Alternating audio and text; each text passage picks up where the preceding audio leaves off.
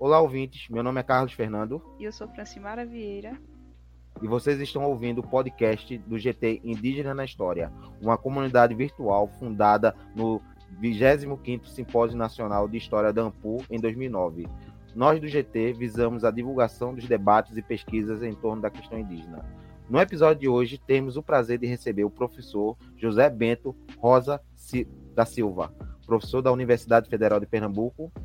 Ele tem estágio pós-doutorado na Universidade de Toulouse, França, 2014-2015, doutor em História pela Universidade Federal de Pernambuco, 2001, mestre em História pela, pela PUC São Paulo, 1994, e graduação em História pela Fundação do Polo Regional do Vale do Itajaí, o professor é, José Bento tem experiência na área de história, com ênfase na história da África, atuando principalmente nos seguintes temas: África, história, diáspora, abolição, trabalho, cidade, memória, porto, escravidão. O, o professor trabalhou no, trabalha no programa de pós-graduação em História pelo UFPE, vinculado ao Centro de Estudos Africano da Universidade de Porto, Portugal, como investigador doutorado. Foi vice-coordenador do Instituto dos Estudos da África na Universidade Federal de Pernambuco, 2016-2017, membro do Núcleo de Estudos de Identidades e Relações Interétnicas da Universidade Federal de Santa Catarina, membro fundador do NEAB, UFPE, Núcleo de Estudos Afro-Brasileiros da Universidade Federal de Pernambuco e membro fundador do Núcleo Afro Manuel Martins dos Passos, da Foz do Rio Itajaí, Santa Catarina. Na conversa de hoje, tem como tema Africanidades, Racismo, História Afro-Indígena. Ok? Professor Bento, um prazer estar aqui com o senhor e a gente está muito feliz pela sua participação conosco. Se o senhor quiser falar alguma coisa para se apresentar para o público. Então, primeiramente, quero agradecer o convite feito pelo Carlos Fernando e pela Francimara Vieira é uma boa oportunidade para a gente trocar um pouco de ideia, experiências sobre essa temática tão importante. Sempre foi importante, mas agora tem muito mais relevância durante do contexto em que nós vivemos, um contexto eu tenho dito que é um contexto obtuso, onde aqueles avanços que nós estivemos, que nós tivemos historicamente é, nas políticas de ações afirmativas, nas políticas de inclusão étnico, racial e social, tiveram um grande retrocesso nos últimos quatro anos. Né? Nós somos testemunha disso. Então, uma boa oportunidade para fazermos uma retrospectiva e, ao mesmo tempo, traçar algumas perspectivas. Então, como o Carlos já mencionou, eu sou professor do programa de pós-graduação História na UFPE. No momento, estou no quadro permanente da pós-graduação, não tenho mais atuação na graduação, razão pela qual eu é, abri um canal né, no YouTube chamado Africanidades conectadas para continuar divulgando as pesquisas, os diálogos que nós continuamos fazendo. Pelo fato de não estar no quadro da graduação, não quer dizer que nós paramos de produzir, que nós paramos de dialogar. E agora, com esse canal, nós vamos para além dos muros universitários, porque eu penso que as nossas pesquisas, as nossas ações, tem que estar conectado com a população. Não faz sentido, na minha opinião, pesquisar por pesquisar. Pesquisar pela pura erudição.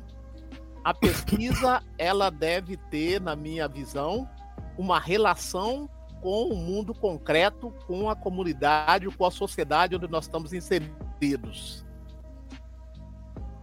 Professor, sobre isso, até foi bom o senhor dar essa introdução, porque uma pergunta que eu quero fazer é, é boa parte do nosso público gosta de conhecer a trajetória da vida acadêmica dos nossos convidados, e com o senhor não ia ser diferente. O senhor, o senhor poderia nos falar um pouco de sua trajetória acadêmica e como despertou seu interesse pelo estudo da história da África e dos africanos na história do Brasil? Qual, então, é a então relevância, qual é a relevância desse tema para o senhor?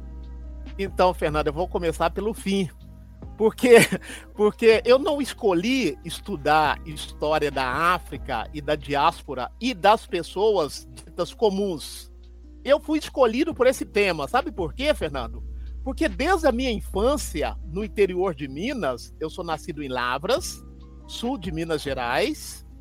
Eu sou o sétimo filho de uma família de 11. Nós somos em oito homens e três mulheres.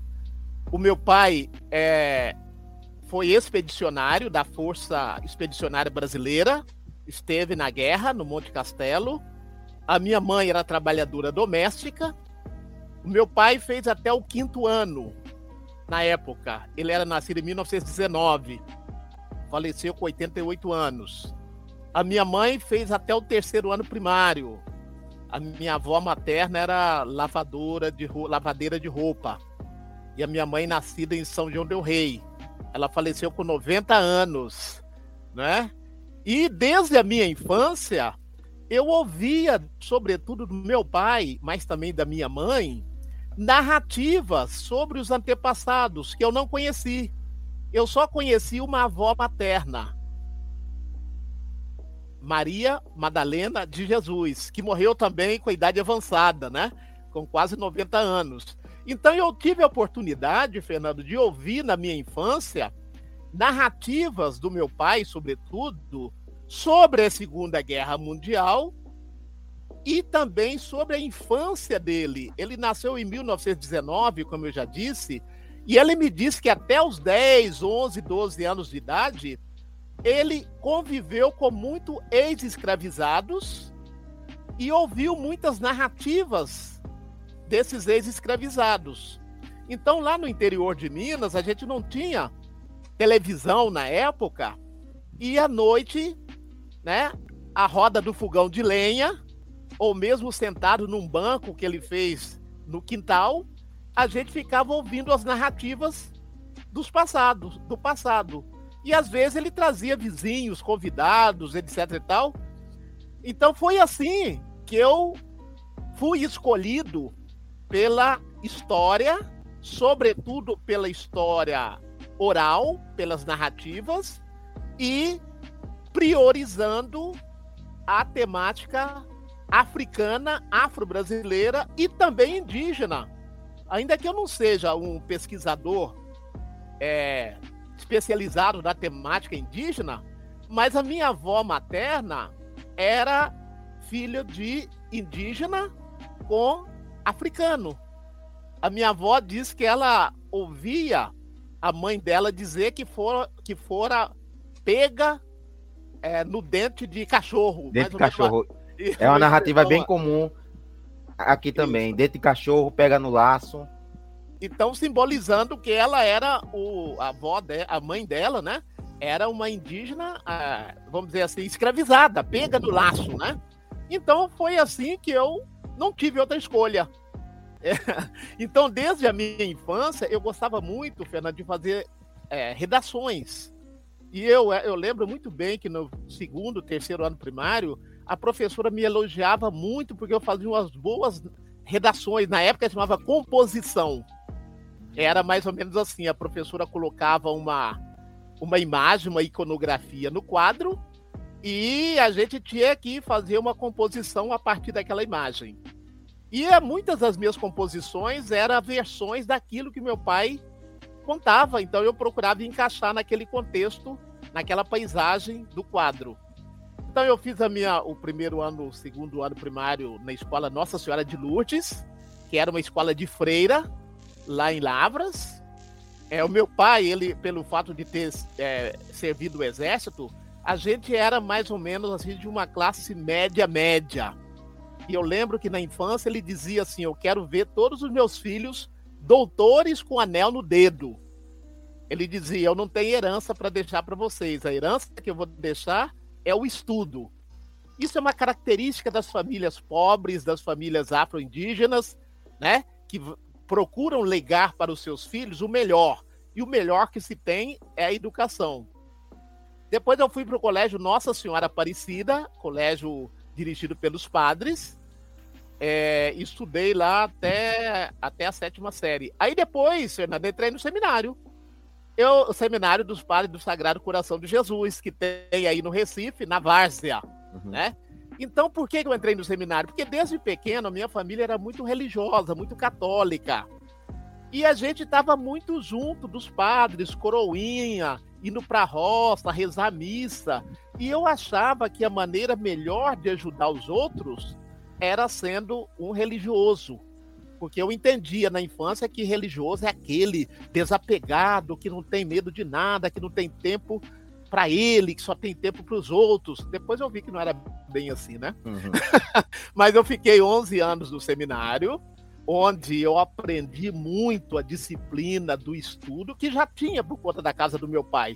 Só para você ter uma ideia, Fernando, na casa dos meus pais, a gente só era permitido ler gibi de Patinhas, Pato Donald, Zorro, essas revistas em quadrinho, a gente só era permitido ler isso nas férias.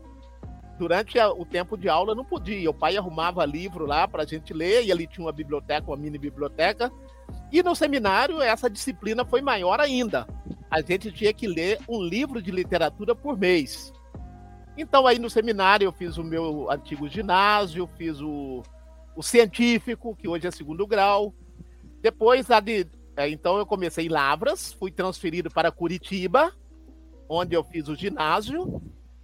Em Curitiba, eu fui transferido para Santa Catarina, Jaraguá do Sul, onde a gente fez o noviciado, que era um ano que a gente ficava recluso, estudando as leis da igreja, a história da congregação, é, é, introdução à teologia, muita oração, muita disciplina.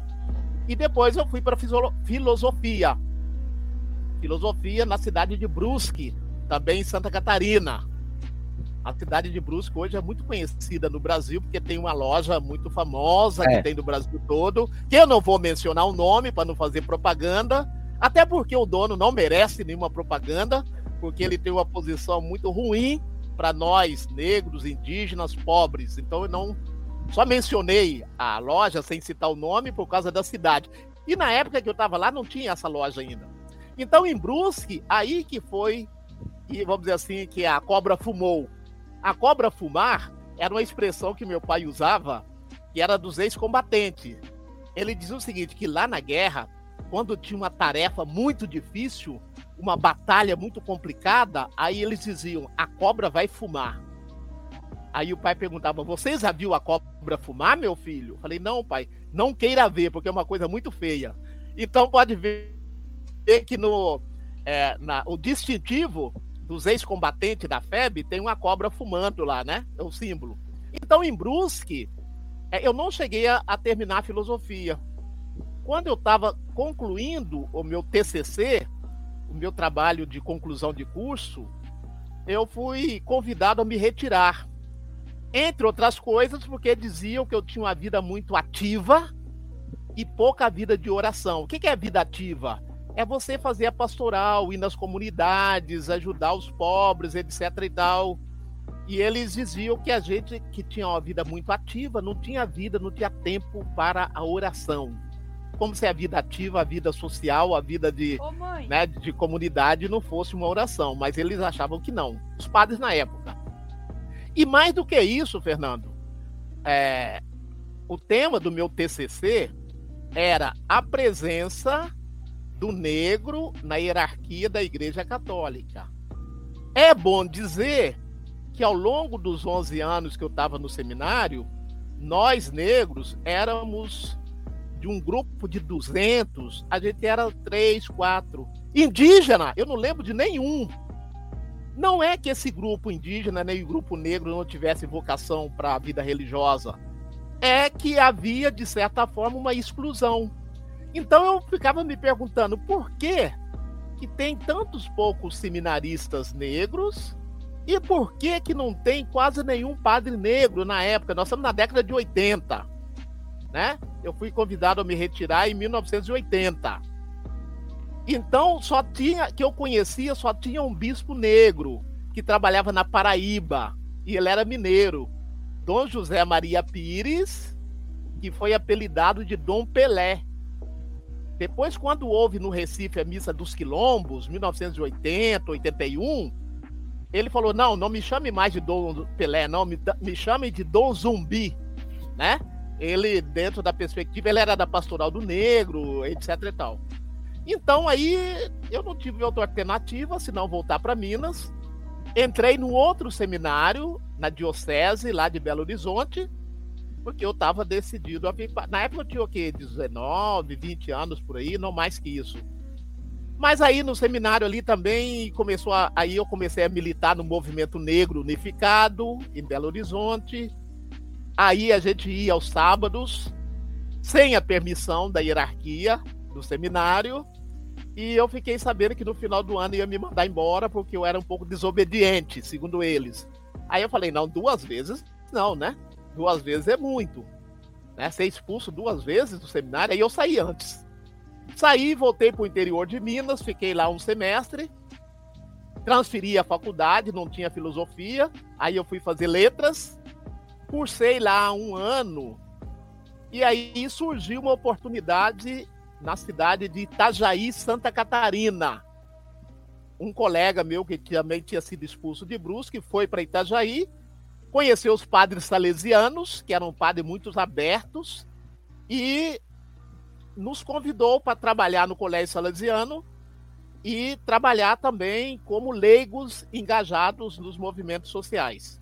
Aí sim, em Itajaí, eu terminei meu curso, aí eu fiz o curso de História, terminei em 1986, depois fiz uma especialização em História Econômica e outra em História do Brasil, e já lecionando na rede pública, na rede particular, e com a especialização na faculdade que eu tinha me formado, que é essa que você leu, Fundação do Polo Geoeducacional do Vale do Itajaí, que hoje é a Universidade do Vale do Itajaí, a maior universidade privada de Santa Catarina. Então, naquela época, a faculdade estava passando por universidade, eles precisavam de pessoas minimamente qualificadas era uma faculdade comunitária, mantida pelo município e mantida também pelos alunos. Aí eu comecei a lecionar com especialização em história, já podia lecionar no ensino superior, porque na época não tinha muita possibilidade de fazer mestrado e doutorado. E aí eu comecei a lecionar na Univale em 1987, né?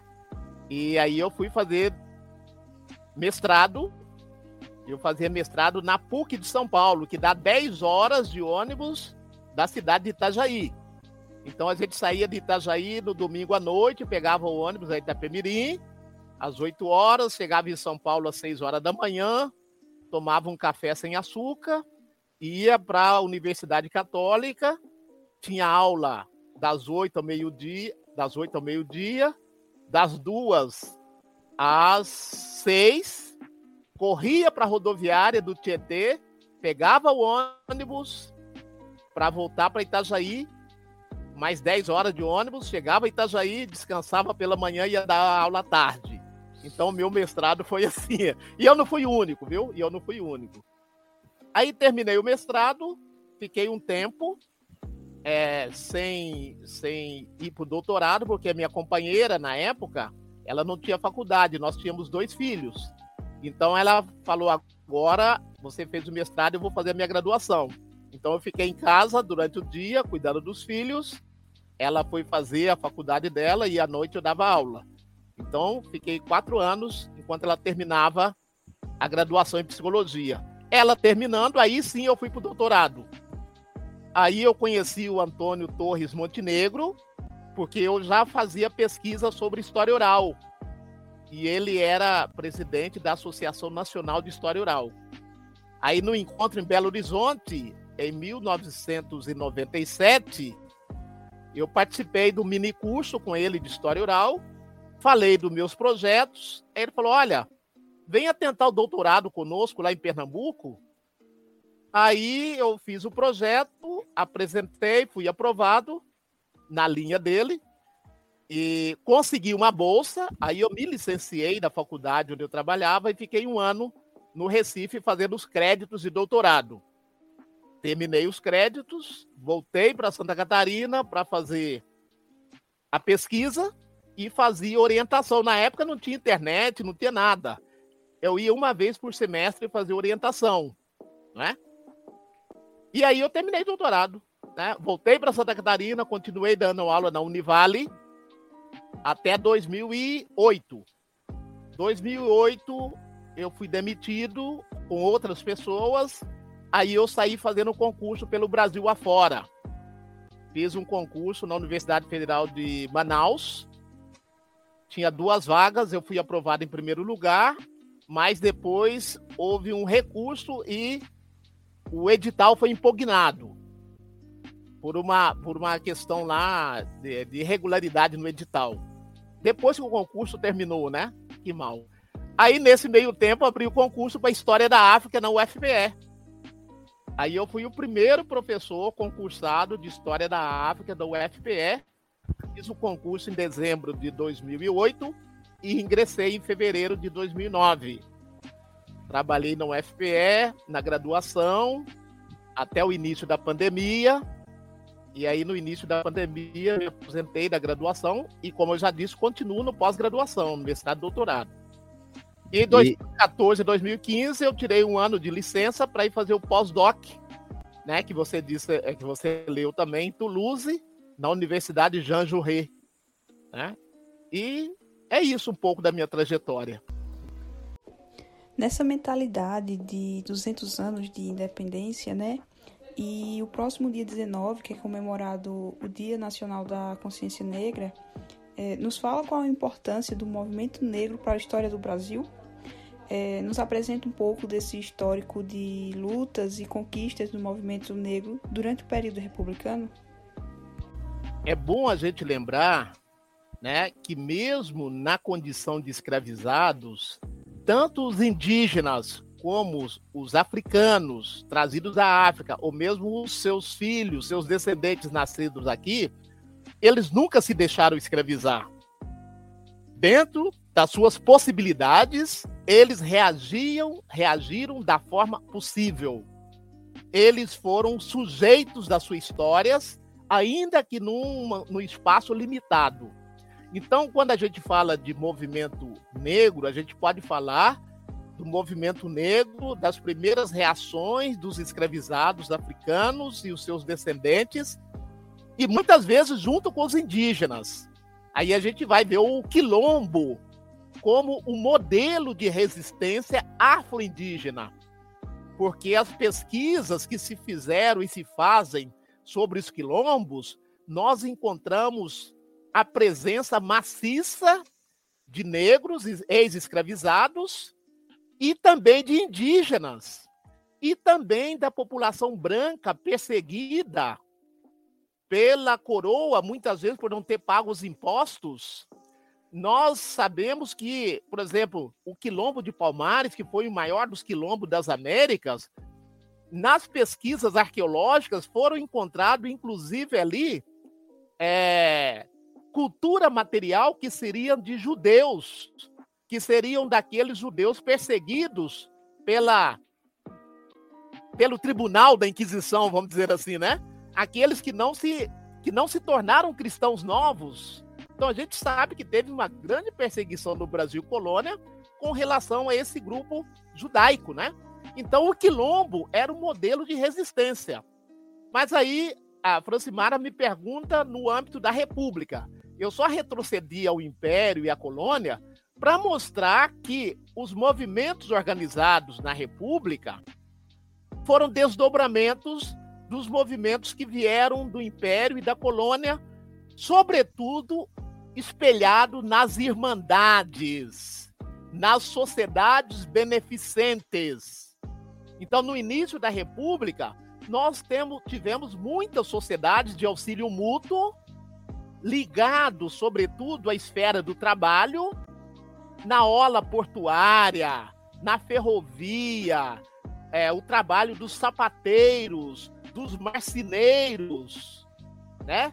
é, os carpinteiros, os capina, né? Carpina, carpinteiro, carpina, Então, nós vamos ver que essas associações era associa eram associações de auxílio mútuo que, além do bem-estar material, procurava organizar, porque esses grupos egressos da escravidão e os seus descendentes não receberam nenhum apoio do Estado brasileiro.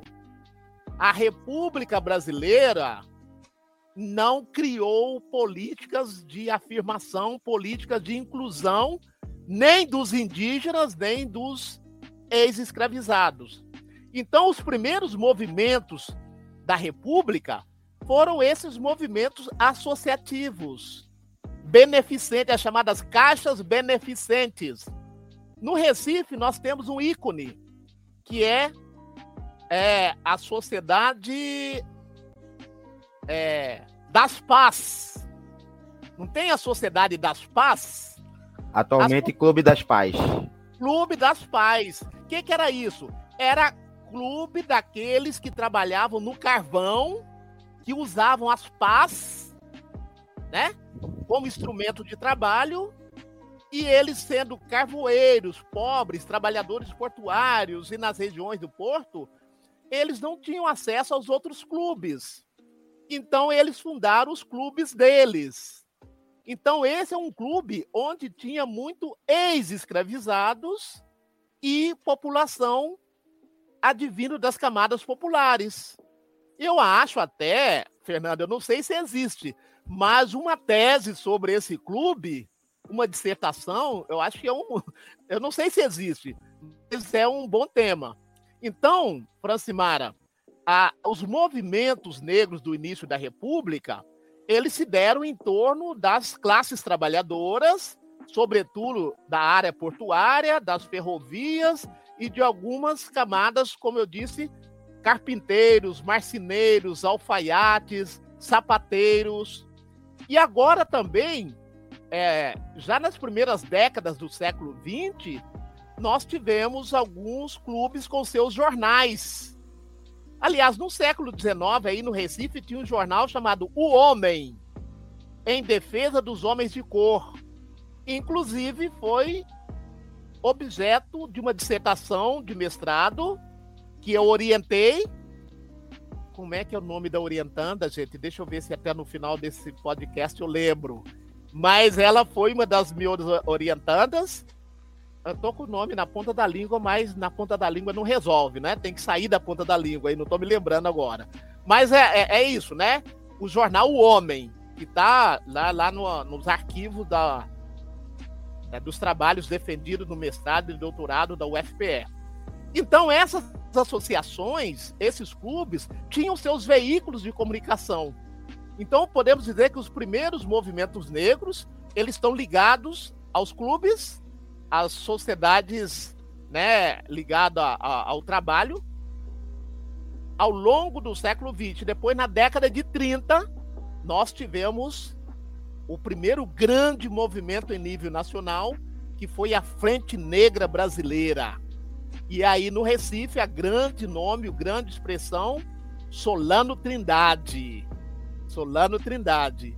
Esse grande movimento em nível de Brasil foi fechado com o golpe do Estado Novo do Getúlio Vargas, de 37 a 45. Os partidos políticos foram fechados, os movimentos sociais foram calados, mas não quer dizer que eles deixaram de existir. Eles retomam na década de 40 né? Porque o, Estado Novo vai até 45, com o fim da Segunda Guerra, com né, a, a queda do Getúlio, houve uma redemocratização, e aí nós temos novamente a reorganização dos movimentos negros. Aí nós temos é, mais em níveis regionais. Abdias do Nascimento, Rio de Janeiro, com o Teatro Experimental do Negro, e também com o primeiro Congresso do Negro Brasileiro em 1949 1950. Depois vem o golpe militar de 64. Novamente, os partidos políticos são proibidos, os movimentos sociais são proibidos, as ligas camponesas são proibidas. né? E aí vai de 64 até meados de 85 essa proibição. Mas lá no final dos anos 70, esses movimentos sociais e o movimento negro se rearticulam e né, se reorganizam. E aí, quando dá abertura em 85, dá abertura não, quando a gente conquista a abertura, porque foi uma conquista, aí esses movimentos né, é, ganham visibilidade. Né? E aí é um pouco a trajetória dos movimentos negros no Brasil é, ao longo da República. E a gente tem que pensar o seguinte, Bento, e os movimentos indígenas? Eles existiram também, mas pelo fato de não estarem nas áreas urbanas, eles não ganharam muita visibilidade ao longo da sua luta histórica. Então, isso é uma coisa que a gente precisa é, insistir em dar visibilidade aos movimentos, às organizações indígenas, ao longo da República também, porque elas sempre existiram, mas só que não ganharam muita visibilidade por conta de não estar no meio urbano, estar no meio rural. E ganharam um pouco de visibilidade, sobretudo quando segmentos da Igreja Católica criaram políticas religiosas, né, como o Conselho Missionário Indigenista, Associação Nacional do Auxílio Indígena, a NAI, né? E muitas vezes nas, nas propostas do movimento negro também estava incluído os outros sujeitos históricos marginalizados. Não sei se eu me estendi muito, mas eu tentei fazer assim um, um breve resumo sobre a trajetória do movimento negro, como a, a Francimara me perguntou, na República, mas eu procurei é, buscar um pouco os antecedentes né, na colônia e no Império.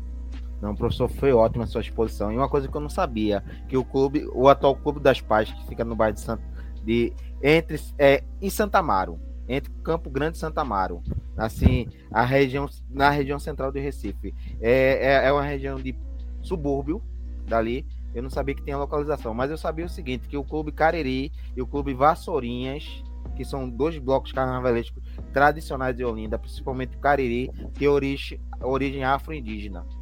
Inclusive, é, e viu, o Fernando, inclusive, né, Vassourinha, a questão da capoeira, do trabalho. Né? Se a gente for mexer na capoeira, a gente vai ver que muitos, é, vou chamar, não é boa a expressão, mas vou usar, muitos golpes na capoeira estão relacionados a instrumentos de trabalho. O martelo, a meia-lua, o rabo de arraia, que está lembrando a defesa dos peixes. Então, realmente, esses clubes, muito bem lembrado, os clubes carnavalescos, é, eles estão relacionados com organizações sociais né, populares afro-indígenas. Os caboclinhos, por exemplo, né? Não é só, vamos dizer assim, eu nem gosto de usar a, a expressão folclore, porque folclore parece uma coisa muito distante da realidade. Não, é uma manifestação cultural, expressão, sobretudo, da luta do povo. Então a gente não pode pensar o carnaval desvinculado do fazer-se desses grupos sociais. Então, quando eles estão brincando, estão dançando, ao mesmo tempo eles estão fazendo manifestações político-culturais. Ok? Tem, tem outro, não, ok, professor. Tem outro detalhe, só para fazer uma. acrescentar. Nessa região tem o, o Clube das Pais, é, Santa Amaro, é, Santa Amaro e principalmente ali Campo Grande, já é proximidade de Olinda, já na proximidade da divisa de Olinda. Engraçado que onde tem, onde tem esses blocos, isso eu digo porque eu conheço a, um pouquinho o espaço, a área, a região, o território, existe comunidade é, de terreiros toda essa região, pode ter certeza, dessa região de Santa Amaro, é, Ilha do Maruim, que já é Olinda, é, Campo Grande, exi ainda existem, agora são bem discretos, sempre foram discretos, comunidade de terreiros. Aí, aí tem essa, também essa ligação. Então aí também, Fernando, você pode fazer a ligação com a orla portuária e com os rios, né? a cidade de Recife entrecortada de rio, que era a maneira de locomoção, sobretudo, desse sujeito, tanto dos indígenas e dos escravizados e seus descendentes. É isso mesmo. É. É, é uma coisa bem interessante. Essa da Clube das Pais eu não sabia. Vou, vou incorporar meu repertório quando for dar aula. É, professor, agora uma coisa muito importante aqui que eu digo o seguinte: eu gosto muito, sempre quando tenho oportunidade eu assisto. E o senhor tem uma série de vídeos sobre esse, esse mês da consciência negra, mês de novembro, no seu canal. Aí me surgiu uma curiosidade. Como surgiu essa ideia de criar o canal Africanidades Conectadas? Qual é essa proposta desse seu canal? E outra, por que o nome Africanidades Conectadas? Então, começar pelo nome. É, eu gosto muito de uma frase do Alberto da Costa e Silva, pesquisador, jornalista, historiador, foi embaixador do Brasil em alguns países africanos. Ele fala o seguinte: o Brasil foi civilizado pela África. O que quer dizer isso? A, a, a influência que o Brasil recebeu do continente africano então, civilizado nesse sentido de que nós temos muitos elementos, né, advindo de África. É isso que nós chamamos de africanidades brasileiras. Então, essas africanidades, essas permanências ressignificadas ou não de Áfricas na diáspora, elas têm uma conexão, têm uma relação. Né? Se nós olharmos, por exemplo, a, a presença dos haitianos no Brasil, eles têm uma relação com a África, que tem uma relação com a gente, que tem uma relação com a América do Norte. Quer dizer, é, existe uma conexão entre esses povos africanos na diáspora. E às vezes nós não conhecemos essas conexões está no nosso cotidiano, está na nossa linguagem, está nos nossos gestos, está nos nossos hábitos. Então a ideia do canal é conectar, despertar essa, esses aspectos de África que existem em todo o Brasil, nas Américas, na diáspora. A gente foi oficialmente colonizado pelos europeus. Mas, mesmo na condição de escravizados, a presença afro-indígena está no nosso cotidiano. Então, quando eu escolhi africanidades conectadas, é porque o meu, a minha pesquisa, o meu alvo é história da África e afro-brasileira. Mas não quer dizer também que eu não faço algumas conexões com os vários povos indígenas porque é impossível falar né, de história do Brasil sem falar nos povos originários, que é a expressão mais correta do que povos indígenas, né? É povos originários, e sem falar na presença dos africanos, ainda que na condição de escravizados. Então, esse canal tem a finalidade de levar para além dos muros da universidade aquela produção que nós e os nossos pares, os nossos colegas fizeram e fazem. Então eu tenho a pretensão também de trazer no canal algumas alguns pesquisadores, se bem que eu já estou lendo, reproduzindo, transmitindo não só a minha produção, mas a produção dos meus pares também. E eu tenho feito esses esses vídeos curtos no máximo 20 minutos, para que os professores, as professoras possam trabalhar no ensino fundamental, no ensino médio e mesmo no ensino superior. Então, eu estou procurando uma linguagem bem acessível, mais ou menos daquela maneira que a gente faz na sala de aula. É uma exposição dialogada, problematizada. E eu, na verdade, Fernando, não tinha muito é, muita familiaridade com esse meio de comunicação, com a internet, com o canal. Mas a pandemia me forjou a lecionar nessas condições. E aí eu fui aprendendo, fui aprendendo, não sei muito ainda, mas estou aprendendo. E aí eu falei, não, eu me aposentei, mas eu estou dando aula no pós-graduação, mas eu quero continuar também tendo contato com o ensino fundamental e ensino médio. Então, essa é a finalidade do canal. E eu estou agora, comecei esse ano, já estou com 350 assinantes e muitos deles é dialogando, sugerindo, perguntando. Então tá, tá muito bom, eu estou me realizando. Continuo, continuo então é, militando na área da história. Em relação a leis, a Lei 10.639 de 2003 e a Lei 11.645 de 2008, que tornou obrigatório o ensino de história afro-brasileira e indígena no Brasil, age como um processo de pagamento de uma dívida histórica. Como você enxerga a inserção dessa lei a, no combate ao racismo? Você pode citar se há outras leis que combatem casos de racismo? É, primeiro nós temos que pensar que essas leis elas foram uma conquista vinda de baixo, uma conquista vindo das organizações, dos movimentos sociais. Se nós pegarmos o primeiro congresso do negro realizado no Rio de Janeiro entre 1949 e 1950, lá está dizendo da necessidade de construir políticas de reparação para negros e indígenas. Aquilo que a lei do ventre, a lei do da, a lei áurea não fez. Aquilo que a proclamação da República não fez. Então, lá em 1950 já tinha organizações da sociedade civil cobrando do Estado brasileiro políticas para essas populações. E também nesse movimento foi discutido a situação das empregadas domésticas. Foi feito em 1950 o primeiro Congresso das Trabalhadoras Domésticas. Eu tenho o jornal O Quilombo, que era o veículo desse encontro.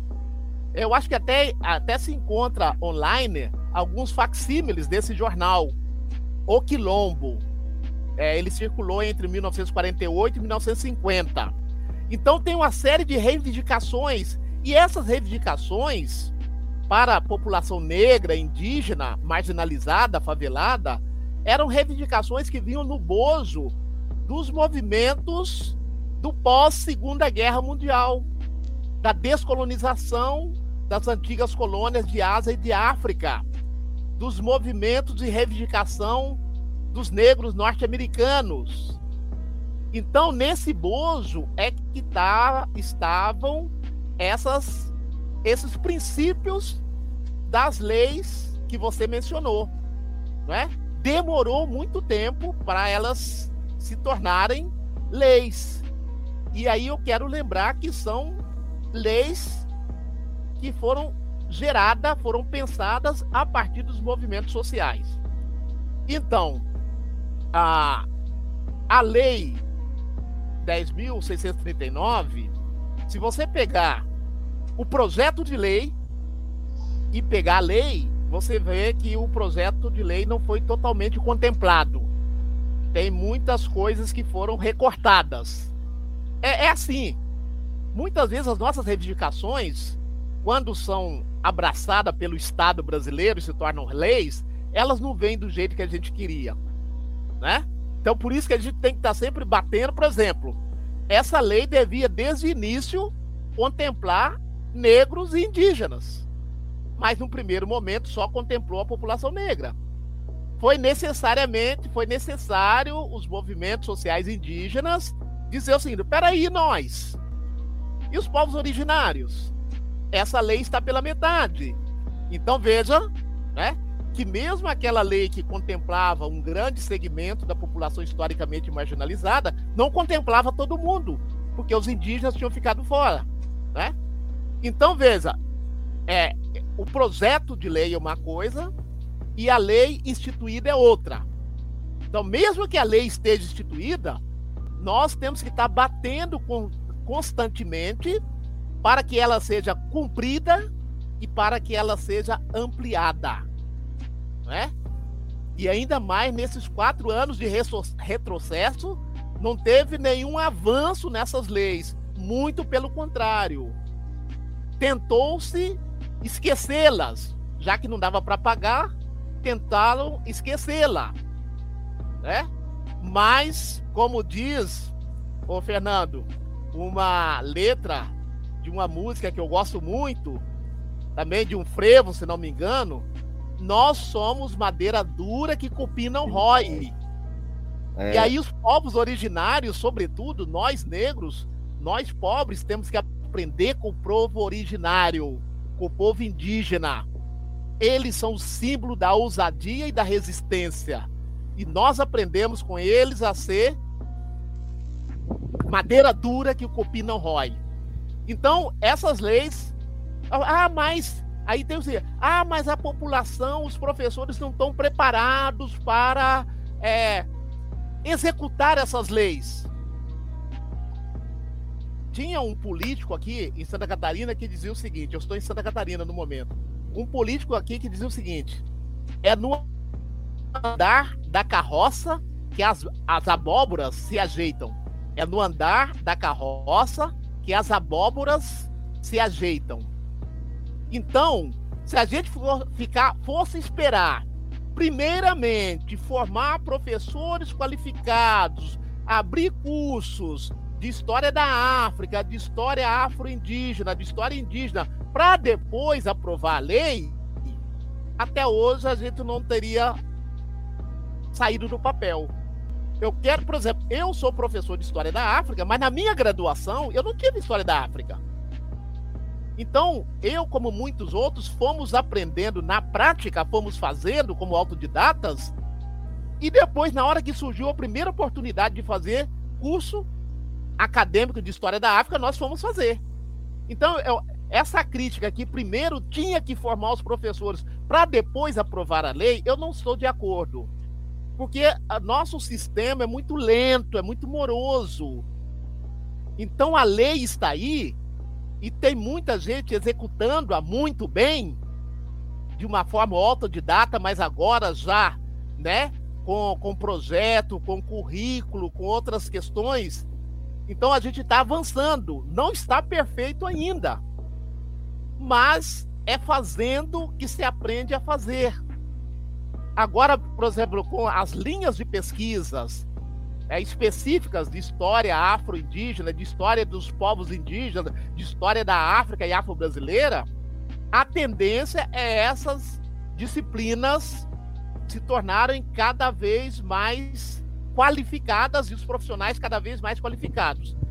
Uma luta antiga, Fernando, eu acho que você lembra, e aqui eu vou citar o nome do professor Edson Silva, nosso grande amigo e pesquisador e militante da temática né, indígena dos povos originários, nós não temos ainda, estou falando especificamente da UFPE, nós não temos ainda uma disciplina específica sobre história dos povos originários. A história da África como disciplina obrigatória na UFPE só veio em 2011, quando a lei é de 2013. Eu estou falando da UFPE, mas eu poderia estar falando de outras universidades também.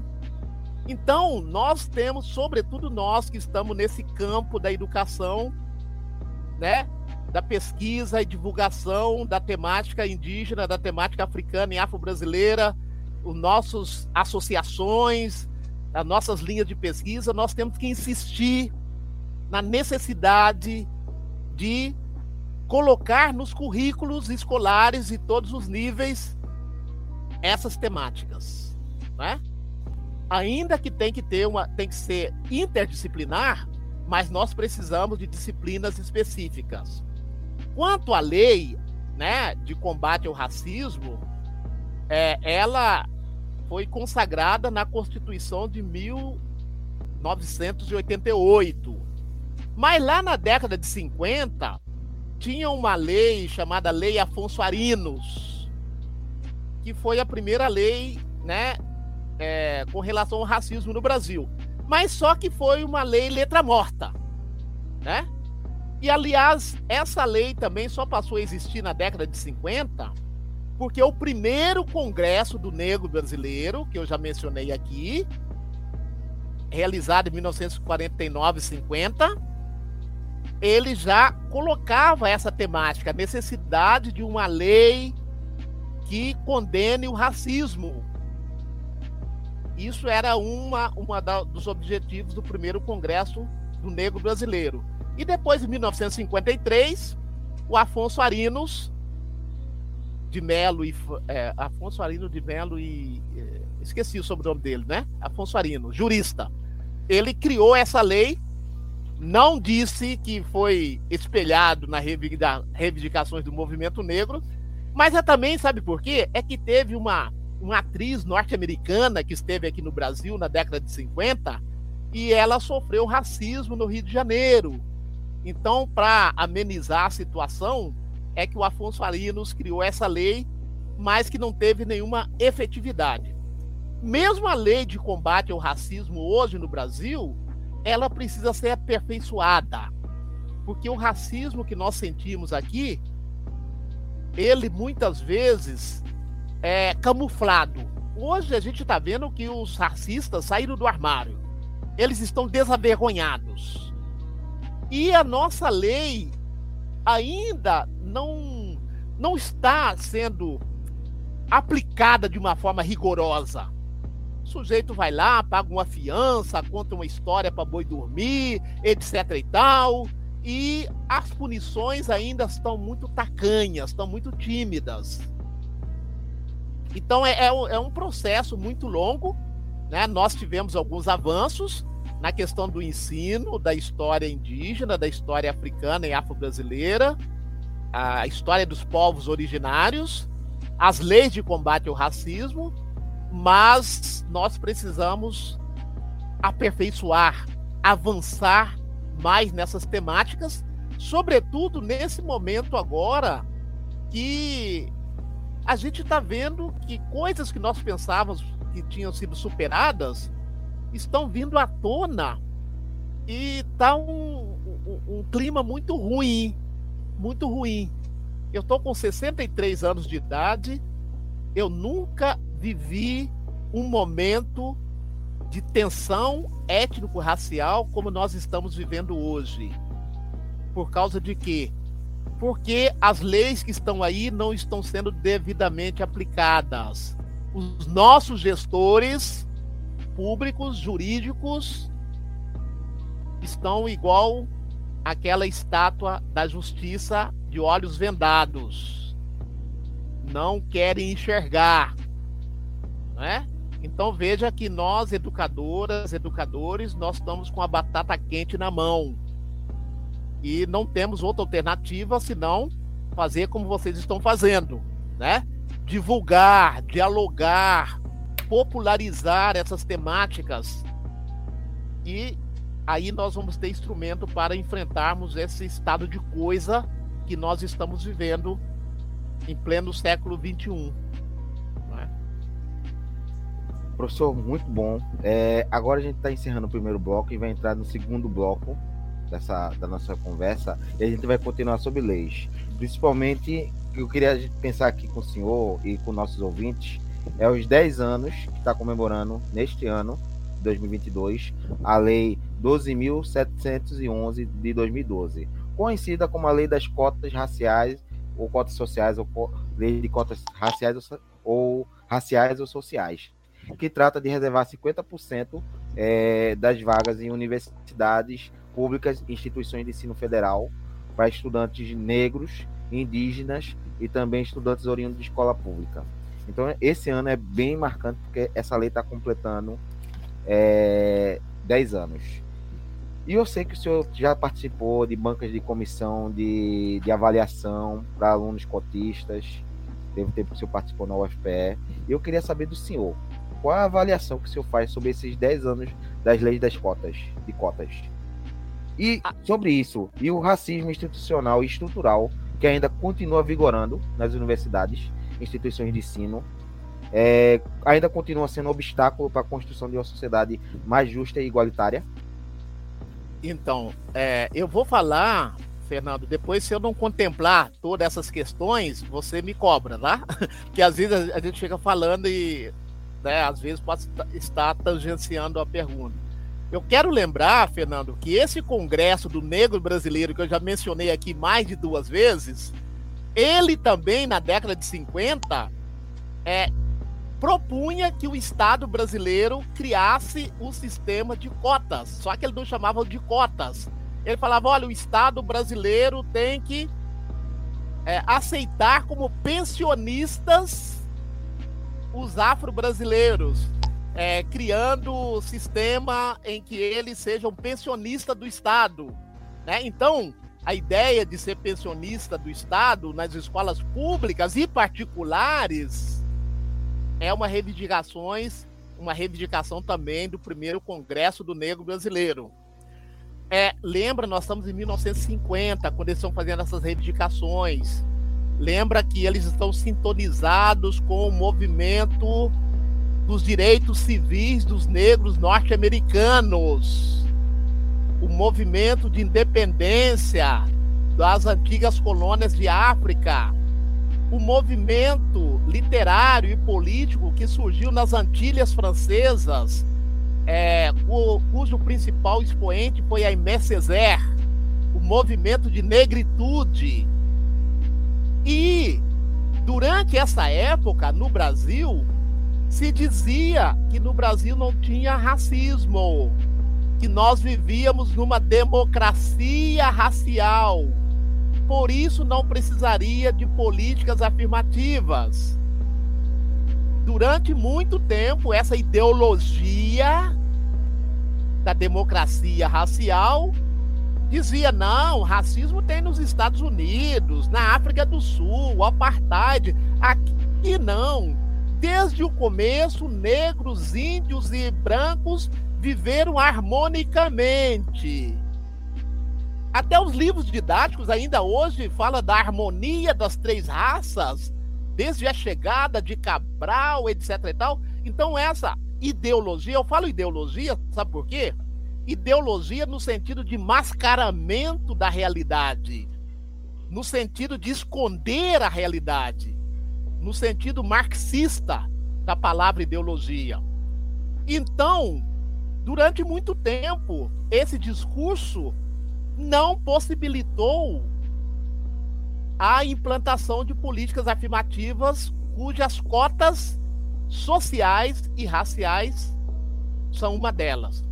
Em dois, aliás, o Brasil só reconheceu oficialmente o racismo, Francimara e Fernando, no governo Fernando Henrique Cardoso.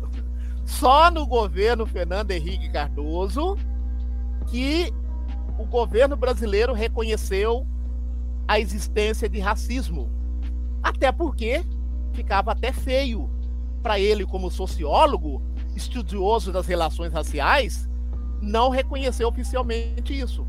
1950, 1995, o movimento negro em nível nacional, indígenas também estavam juntos, fizemos uma maiores caminhadas no Dia Nacional da Consciência Negra, nos 300 anos da morte de Zumbi dos Palmares, fomos até Brasília e levamos uma série de reivindicações ao então governo Fernando Henrique Cardoso. Foi nesse contexto que ele reconheceu a existência de racismo no Brasil e começou a construir políticas, ainda que tacanhamente, para combate ao racismo. Depois, em 2001, ainda ao apagar das luzes do governo Fernando Henrique Cardoso, o segundo mandato, nós tivemos a terceira conferência mundial na África do Sul, em Durban. Eu tive a grata satisfação de participar como membro da sociedade civil. Terceira Conferência Mundial contra o Racismo, Preconceito, Xenofobia, Discriminação e Formas Correlatas. Então, ali o Brasil foi signatário das resoluções da ONU, porque foi um congresso organizado pela ONU. E nessas resoluções, o Brasil se comprometeu a criar políticas de ações afirmativas. É nesse bojo que vem as cotas, que já, era reivindica já eram reivindicações antigas. Então, o sistema de cotas raciais ele começou na Universidade Estadual do Rio de Janeiro, em 2002. Universidade Estadual do Rio de Janeiro, foi a primeira que estabeleceu a política de cotas raciais.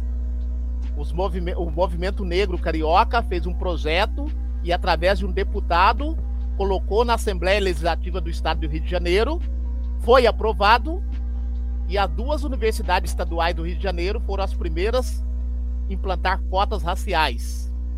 Depois, em nível nacional, veio a UNB, Universidade de Brasília, depois, a Universidade UNEB, Universidade do Estado da Bahia.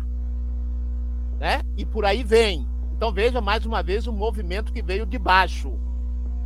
Algumas universidades, a partir das cotas raciais, começaram a criar cotas sociais.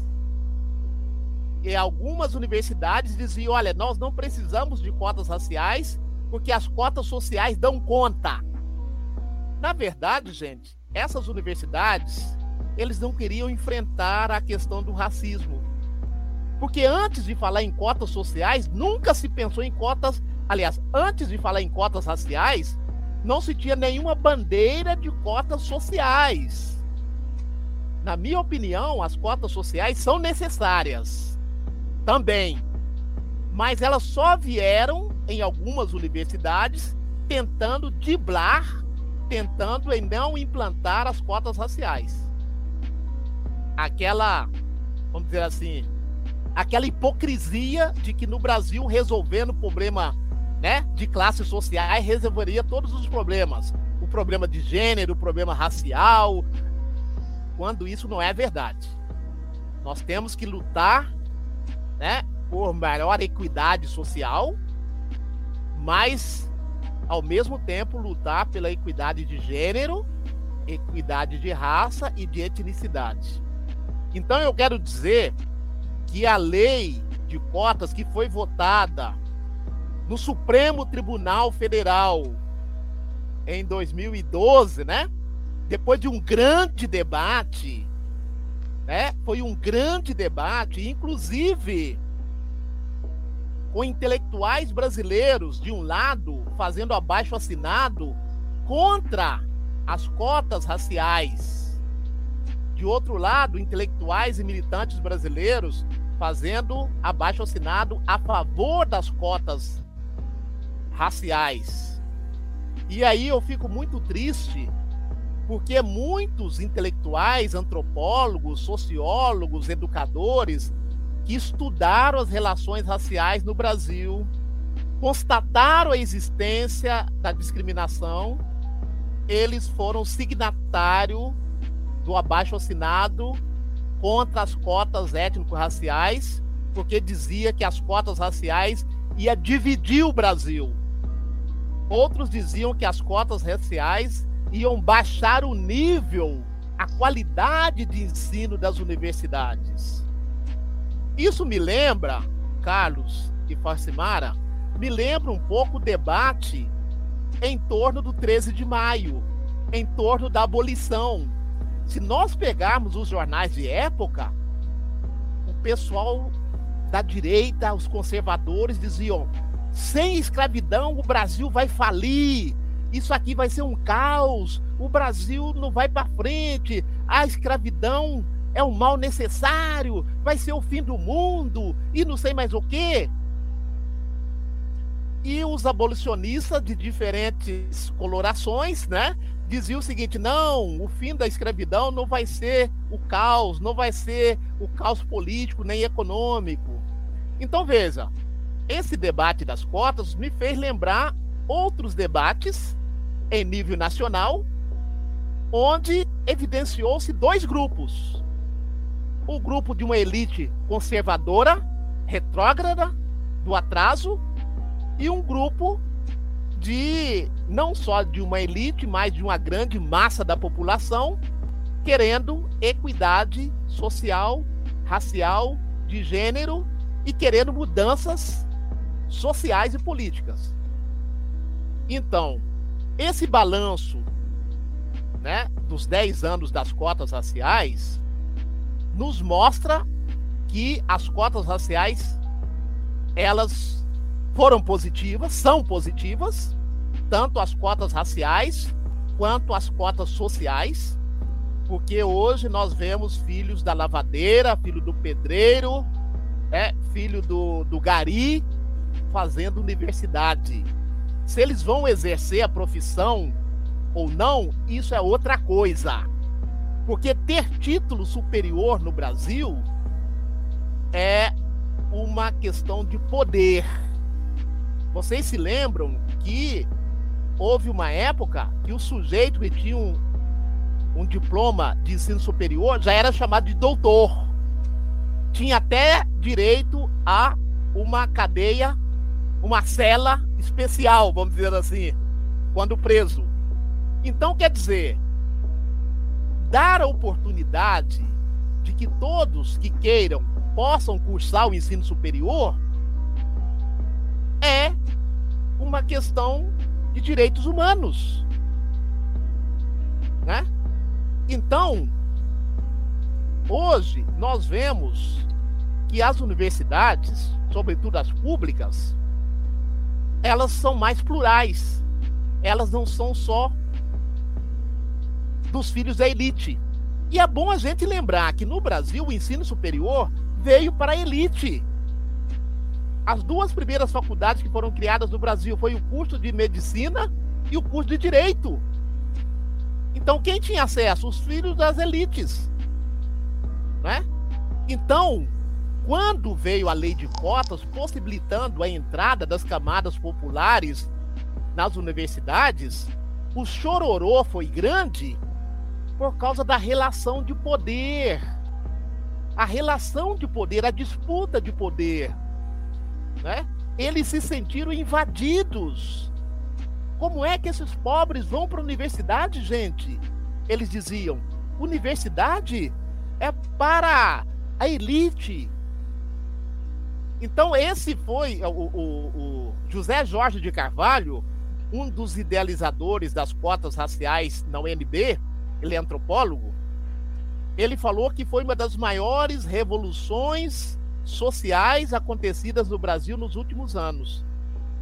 A oportunidade das camadas populares poderem se tornarem se tornar doutor com anel no dedo, como o sonho do meu pai. Lembra que eu falei lá no início?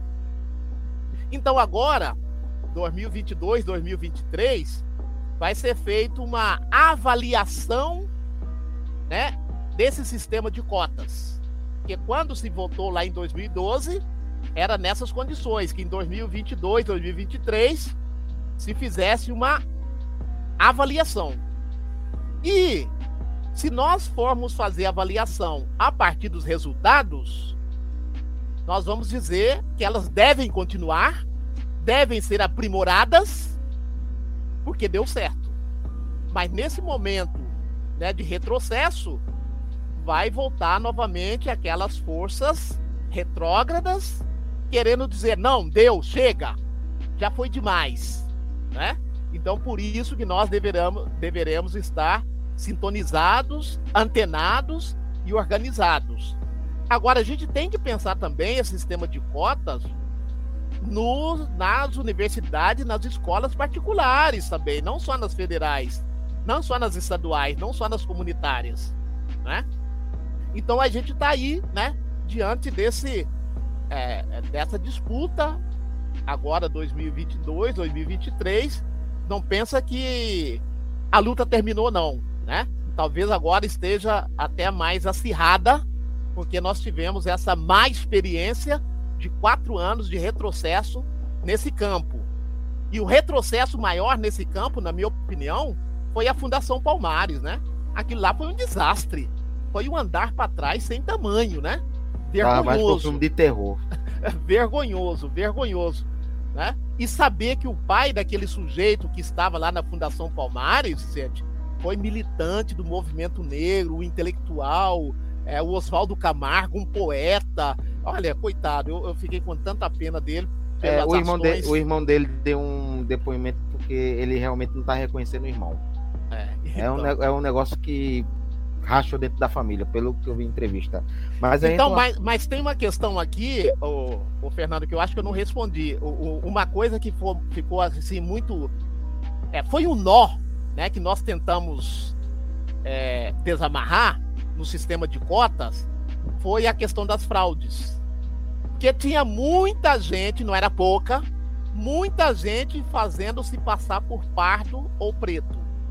Porque o IBGE, quando ele fala em negros no Brasil, negros no Brasil, segundo o IBGE, são aqueles que se autodeclaram pretos e pardos. Então tinha muita gente que não era preto nem pardo, mas ia lá na praia ou em outro sistema, pegava um bronze, daquele bronze bem bronzeado, e se queria passar por preto ou pardo. Então, desde o começo, nós falamos da necessidade de criarmos critérios, né, de heteroidentificação. Nesse caso, a gente dizia, não vale apenas a autodeclaração. É necessário também uma comprovação, uma averiguação. Assim como no sistema das cotas sociais. Eu falo, olha, eu sou pobre, não tenho condição de pagar a universidade, eu não tenho condição de transporte. Então eu vou me inscrever como cotas sociais, porque eu sou economicamente é, deficiente. Então, mas eu preciso provar isso. Eu tenho que levar documentos provando a minha baixa renda para mim me matricular, me matricular no sistema de cotas sociais. Assim também nós temos que criar critérios para dizer, olha, você está se auto-identificando preto ou pardo, mas a comunidade preta e parda não está te reconhecendo, não. Então, no Brasil, nós tivemos que criar esses critérios. E esses critérios foram criados de acordo com cada realidade das universidades. Porque no Brasil, a questão racial, ela tem muita é, tem muita peculiaridade. Muitas vezes, né? quem é visto como branco aí no Nordeste, aqui no Sul, ele é visto como pardo. Né? Porque aqui a sociedade, a pigmentação é mais branca do que indígena e preta e parda. Então, cada universidade teve que criar os seus critérios e as suas bancas de heteroidentificação, composta de negros, brancos, pardos, indígenas. Então, esse foi o grande nó, porque a elite brasileira não queria admitir isso, né? não queria admitir um, um, um, um critério, porque existe na prática, existem esses critérios, gente. O Horaci Nogueira, um antropólogo da década de 50, ele falou o seguinte: veja, no Brasil, o preconceito é de marca. Na América do Norte, o preconceito é, da ori é de origem. Ele quer dizer o seguinte: na América do Norte, se você tem um ancestral africano, você se considera e é considerado afro-americano.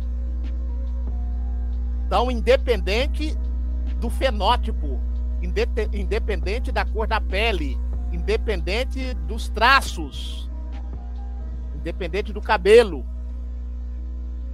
Então lá o preconceito é de origem. O sistema de cotas lá foi pela sua origem. O Barack Obama, ele tem ascendência africana e europeia. Mas ele se autodeclara e é, e é declarado e é reconhecido como afro-americano. Ninguém chamava ele de marrom bombom de pardinho, de quase branco. No Brasil, o preconceito é de marca, não é de origem. Você pode ter uma origem africana, mas se você não traz nos traços físicos, na epiderme, no fenótipo, os traços africanos, você não é visto e às vezes nem se vê como descendente de africano. Você não é marginalizado, você não é discriminado.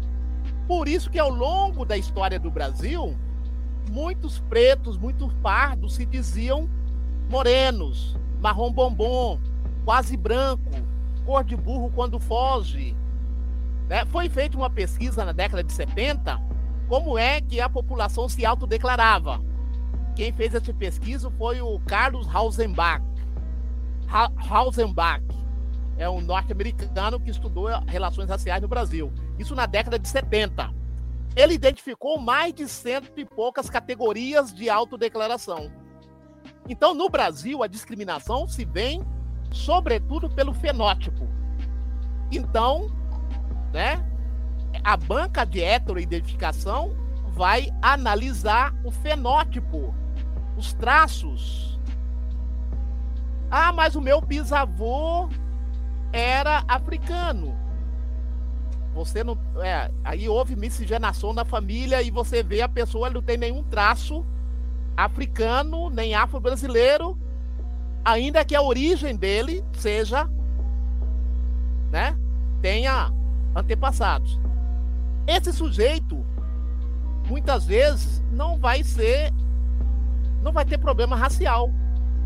Porque o fenótipo dele não diz de onde ele veio. Então, por isso que no Brasil o preconceito é de marca. Quanto mais escuro, quanto mais os traços da África subsaariana, o nariz chato, os lábios grossos, o cabelo crespo, a pele escura, mais discriminado. Então veja que a discriminação no Brasil, ela tem uma hierarquia, vamos dizer assim. E se é mulher ainda, aí.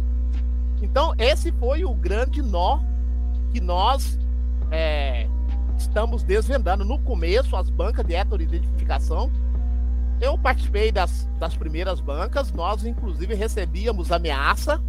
Lógico, a gente não identificava quem era que estava na banca, tá? mas né, teve lá na, na é, quando estava sendo as, as bancas e coisa e tal, tinha muita gente que levava os filhos, depois queria saber quem é que estava na banca, quem é que não estava, o resultado. Foi muito tenso né? E muitos processos, muitos processos, né? Querendo dizer que nós fraudamos e coisa parecida, mas esse processo teve que ser feito porque foram muitas as fraudes.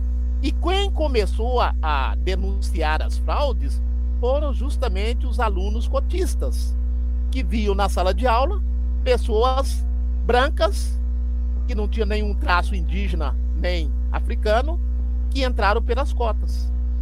Então esse foi, eu acho, um dos maiores desafios que a, que a gente passou e que está passando ainda, né? Porque tem muita gente ainda que não concorda. É um complicado. O que eu posso dizer é o seguinte, na minha situação, quando o senhor falou isso, me lembrou minha situação. Eu sou, eu me identifico, para quem me conhece, assim, me identifico como negro, apesar do meu tom de pele ser mais branquinho, porque tanto, mais claro, né? Minha mãe é negra, meu pai já é branco, que eu vou contar já, já a história. Mas toda a minha família de parte de mãe e pai são negros. Todos. Todos são, são negros. Eu, da parte de mãe, tem eu, meu irmão, uma prima e umas primas e uma tia, irmã de sangue da minha mãe, que tem um tom de pele mais clara. Agora, meu pai tem uma coisa engraçada. É, meu pai meu pai é branco por causa da mãe dele, de olhos verdes, cabelo castanho, mas o pai dele é negro. E eu descobri foi o próprio meu falecido avô, pai dele, contou que o avô dele era um africano escravizado. Então, dos dois lados tem, mas só que eu dou toda a pinta que eu sou branco. Então, Fernando, veja, na minha família, né, eu tenho irmão e irmã que casaram com pessoas brancas. Então, na minha família também tem é, casamento interétnico. Então, eu tenho sobrinhos bem escuro, escuros e tenho sobrinhos bem claros. Então tem sobrinho meu mais escuro que sofre racismo e o mesmo primo dele, que é pele bem clara, que é casamento interético, não sofre. Então veja como é que o racismo é no Brasil. Às vezes dentro da própria família, uns são vítimas de racismo, outros não. Então é, é, é a partir disso que a gente tem que considerar no Brasil. Quem sofre mais o racismo tem que ser os mais contemplados com as políticas afirmativas. Ah, por que, que não tem cota, cota para branco? Porque o branco não é discriminado, gente. Ele pode ser discriminado pela questão social, mas ele não é discriminado pela cor da pele, pela ascendência. Então, a gente tem que deixar bem evidente a função das políticas afirmativas. Por que, que tem que ter política afirmativa para mulher? Porque a mulher, historicamente, foi e é discriminada por ser mulher. Então é por isso que precisa cotas para os grupos historicamente marginalizados. E aí, na, na temática indígena, como é que funciona as cotas da temática indígena? Né? Pelo que eu participei, é, a, os que vivem nas comunidades indígenas, né, na, nos seus povos, eles, através dos responsáveis lá, dos caciques, etc e tal, é, eles já vão reconhecidos. Mas o problema, Carlos, é, que nós encontramos são os povos indígenas que não vivem nas aldeias, que vivem nas cidades, né? Então, é, precisam ser aprimorados também. Só o reconhecimento do cacique ou do líder deles, que eles são indígenas, é o bastante para aqueles que vivem nas aldeias. Mas e aqueles que não vivem na aldeia, que, que vivem no meio urbano, né? Então é um dos problemas também que tem que ser é, melhorado, tem que ser é, criar critérios para o reconhecimento dos grupos indígenas. Não sei se a expressão é essa, né? Que estão fora da sua comunidade, que estão é, fora são, do. São desaldeados. Isso. Ou que então. vivem em aldeias urbanas. Ok. Algo que tive muita curiosidade é sobre como ocorreram os primeiros contatos entre os africanos e os indígenas no período colonial. Havia a presença indígena nos quilombos é, em relação aos escravizados de origem afro-indígena. Há histórico sobre essa população? É, há algum relato de perseguição ou violência contra eles? Então, o muito pouco que a gente sabe são através dos relatos dos viajantes estrangeiros, dos bandeirantes, mas aí essa é a versão do colonizador. Mas o que nós sabemos vindo de baixo são as tradições orais, são as narrativas, né? São as narrativas dos nossos antepassados, sobretudo a partir dos casamentos interétnicos, a partir dos casamentos entre africanos e afro-brasileiros com sociedades indígenas. Então eu penso ainda que essa temática do contato do, da população negra escravizada com a população indígena precisa ser mais investigada. Eu tenho em mãos aqui um livro organizado pela Maria do Rosário Carvalho, Edwin Rezinski e Julie Cavignac. Negro no Mundo dos Índios, Imagens, Reflexões e Alteridades, da Universidade Federal do Rio Grande do Norte. Então aqui nós temos uma série de coletânea, uma coletânea de ensaios, de artigos, que falam, entre outras coisas, desse contato entre índios e negros, ambos na situação de subalternidade, na situação de subalternos. E aí, o que nós sabemos mais são a partir mesmo da arqueologia, a presença de indígenas nos quilombos. Em todos os quilombos do Brasil, nós encontramos a presença negra indígena e através das narrativas vindo dos antepassados, tanto indígenas quanto negros. Então, aquilo que a gente começou, no, começou a, a, falar no comecinho, é, a minha avó foi é, pega em, laço, é, em dente de cachorro, né? Para ser escravizada, já é um sintoma da presença indígena sendo caçada para ser escravizada e muitos deles correndo para os quilombos. Então, na verdade, eu não, não saberia, é, vamos dizer assim, me aprofundar mais nesse contato sobre a, a, né, o, a relação, a forma que se deu, os desdobramentos do contato de negros e índios, porque eu ainda vejo que as pesquisas são muito tímidas nesse sentido. Mas uma coisa é certa, ela existiu. E uma prova disso, por exemplo, tem aquela comunidade indígena aí do Agreste, do Sertão, os Trucar. Trucar. Se você é for na comunidade. É, é, é uma, uma, uma população de pele escura, pele escura, cabelos lisos e com todo o ritual indígena. Então, eu, quando eu trabalhei um tempo com o professor Edson, lá no Intercultural de Caruaru, né? É, e aí, eu dando aula, alguém me falou: olha, Bento, vai ter um grupo que em determinado momento vai sair da sala de aula, vão lá debaixo da Jurema e vão fazer o seu ritual lá. É um grupo indígena de pele mais escura, né? Que era os trucar. Aí eu tive a oportunidade de conversar com alguns deles. E eles falaram: não, meus, do meu lado, do, da minha família, tem quilombola e tem indígena. Então é um pouco, é um pouco que eu sei, Francimara, é, é isso, né? Então eu não sei falar muito da, do desdobramento mais profundos, né, da relação da população negra escravizada com a população indígena escravizada. Mas esse contato teve, né? E as evidências estão aí a nossos olhos. Aí já em, enseja dentro do que o senhor falou, nesse, nesse nosso bloco, ó. Tem, uma, tem um tema que eu considero até relevante para o que eu pesquiso também, é a questão do conceito de diáspora.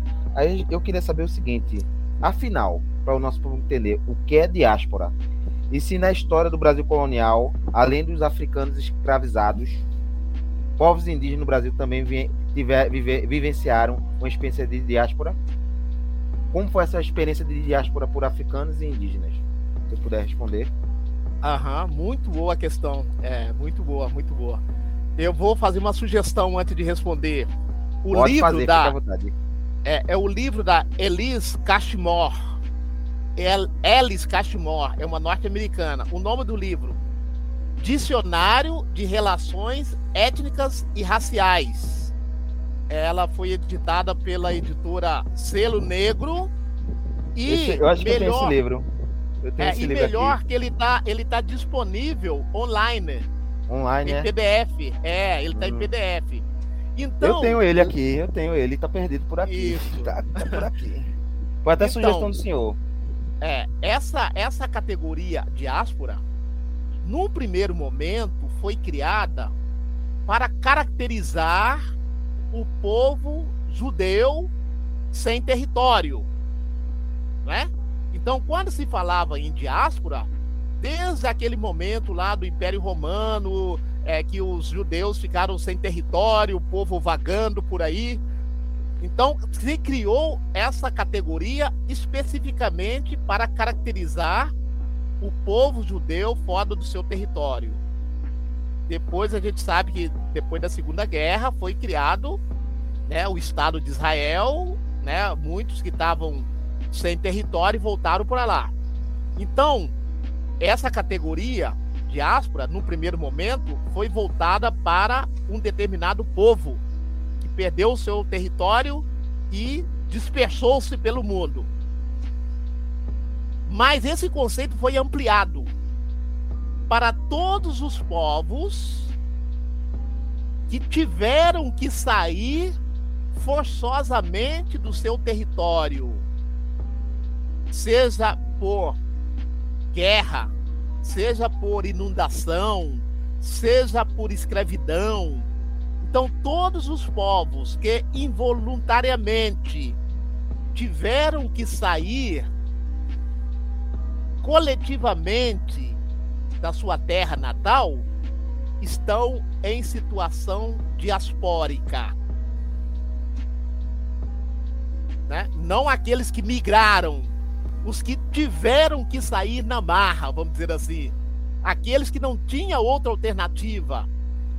Então, nesse sentido, as comunidades indígenas que foram laçadas, tiradas dos seus territórios e levada para outro território na condição de escravizados, eles também estiveram em situação de diáspora, ainda que dentro do território nacional. Porque vejam, durante o Brasil colônia, cada aldeia era um território.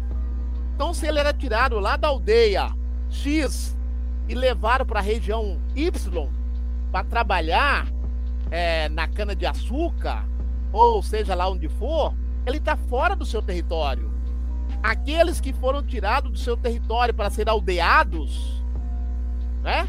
As missões, né? Que não estavam no seu território, se estivesse fora do seu território. Então, eu considero que a partir dessa categoria, né? De uma migração forçada, todos os povos que saíram forçosamente do seu território estão na situação de diáspora. Então, nesse sentido, esses grupos, essas sociedades indígenas que foram propositadamente deslocadas para outra região, que não a deles, estão estavam em situação diaspórica. Porque tirar da terra, tirar do local, é perder o laço de pertencimento. É, per, é na terra, é naquela localidade que está fundada a identidade religiosa, étnica, cultural, política. Então, ser desterrado é estar numa condição vulnerável, numa condição diaspórica. Por isso que quando a gente estuda a história da África, a gente fala, a, a gente sempre sugere estudar a história da África, da diáspora. Porque existe uma relação entre os que ficaram e os que tiveram que sair. Então foi um debate muito grande quando a gente estava fundando o GT História da África, porque alguns, o GT, o GT Nacional História da África foi fundado na Ampu, quando foi lá no Rio de Janeiro, em, ah, em São Paulo, em 2011. Então tinha os professores, não, a gente vai, é, o GT vai ser só História da África. História da diáspora já estuda a história da escravidão, já estuda a história não. O outro grupo falou: não, é impossível você estudar a história da diáspora, a história da escravidão no Brasil, nos Estados Unidos, sem estudar a África. Então nós concordamos que a história tem que ser a história da África e, da, e das diásporas. Mas teve uma certa divisão na época, né? Então oficialmente ficou GT História da África. Mas geralmente todos que estudam a história da África estudam, estudamos também história da diáspora. Então, Fernando, respondendo a sua questão, a partir dessa concepção de diáspora num conceito mais alargado, a gente pode sim considerar as migrações forçadas das sociedades indígenas, ainda que dentro do Brasil, como um processo diaspórico, sim. Engraçado, professor, é, se a gente for pensar nesse ponto, é, como essa experiência está registrada pelos índios. Eu não sei se por lado dos africanos existe registro, mas a gente encontra, por exemplo, índios dizendo que foram expulsos das suas terras ou foram reunidos em aldeamentos. Aí tem um caso interessante que eu só vou citar rapidamente. Alto Sertão do Pajeú. Índios que tinham saído por causa de conflito por volta da década de 1860, depois de se passado mais ou menos 10 anos, 13 anos, eles tentam voltar, saindo do Ceará e voltando para a mesma região. Onde ele diz o seguinte: não, a gente tinha terras aqui, e realmente tinha aldeias, mas chega as autoridades de vilas, como a Vila de Floresta, que era muito importante naquela época ali, dizendo o seguinte: ó, aqui não tinha mais índio, não, eles foram tudo embora. Então a gente encontra essa. Vamos dizer o seguinte: essa experiência de diáspora. Isso. Se não pelo índio, pela voz dele. Então, Agora, coisa também para se pensar. Interessante, né? A, a, a voz, né? Eles foram embora, né? É. Eles foram embora é sacanagem. Né? Foram expulsos. Ah, sim, sim. Aham, certo. Então, é muito importante, porque as palavras. Eu tô lembrando do Michel Foucault, né? As palavras e as coisas. As palavras, elas são carregadas de significados políticos as palavras têm poder, né? Então, um dos primeiros processos dos colonizadores, quando chegavam, né, na Nova Terra, era nomear, era dar nome a partir da referência deles. E esse dar nome a partir da referência deles era uma forma de desqualificar o nome já existente. Era uma relação de poder então, vamos lembrar aqui o seguinte, já que eu, meu, meu métier é história da África. os, os colonizadores, quando chegavam em África, eles batizavam o local de chegada com o nome, um nome, né, vindo de, da Europa, ou o nome do que chegou. Maputo, que era a capital de Moçambique, foi chamado de Lourenço Marques durante todo o período da colonização. Quando Moçambique se torna independente, o que, que eles fazem? Retomam o nome anterior, o nome originário, Maputo. Hoje a capital de Moçambique voltou a ser Maputo. O que, que significa essa reapropriação? Nós somos donos do nosso destino. Aquele nome não era o nosso nome, foi um nome imposto. Não é? Então veja, é, é, é, vamos dizer assim, é, é um processo político. Consertar, corrigir, renomear. Então, por exemplo, antes da chegada dos colonizadores, não havia índio. Essa palavra índio foi inventada pelos colonizadores. E eu sempre que estou na sala de aula, falo, gente, como é que os índios se chamavam antes de se chamarem índios? Não sei, professor. Como é? Eles se chamavam pela tradição deles. Trucar, Aruaque, é, que mais? É, Chucarramãe, Tupinambá. Na linguagem deles, eles tinham a explicação para a origem do nome deles. Foram os colonizadores que, ah, não, índio é tudo a mesma coisa, é tudo índio. Interessante que os colonizadores nomearam índio todos que não eram europeus. Para a África, os africanos também eram nomeados de índios. Tanto é que os colonizadores criaram lá a chamada. É... Como é que é, gente? Indígena. Era uma classificação para saber quem era indígena ou quem já era civilizado. Então, os colonizadores também nomearam os africanos de Índia. Código do Indigenato. O que, que era o Código do Indigenato? Que os europeus criaram lá para a África.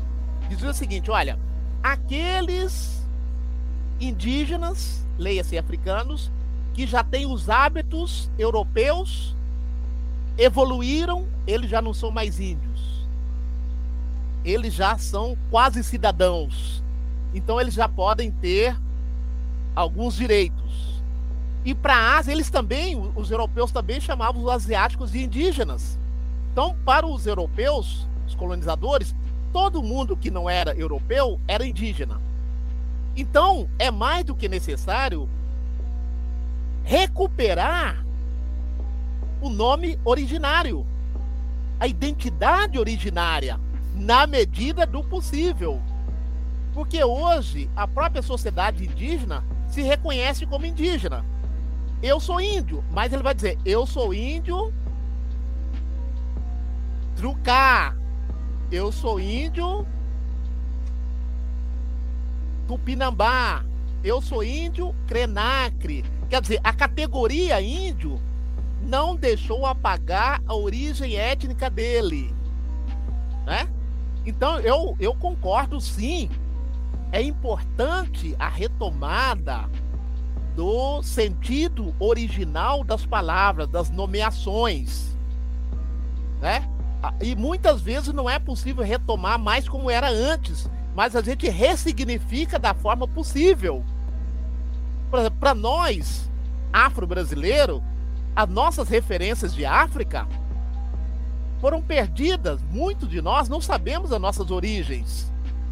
Por isso que muitos militantes da década de 70 e 80, quando nasceram os filhos, buscaram nomes de origem africana, de onde possivelmente tenham sido tirados seus antepassados.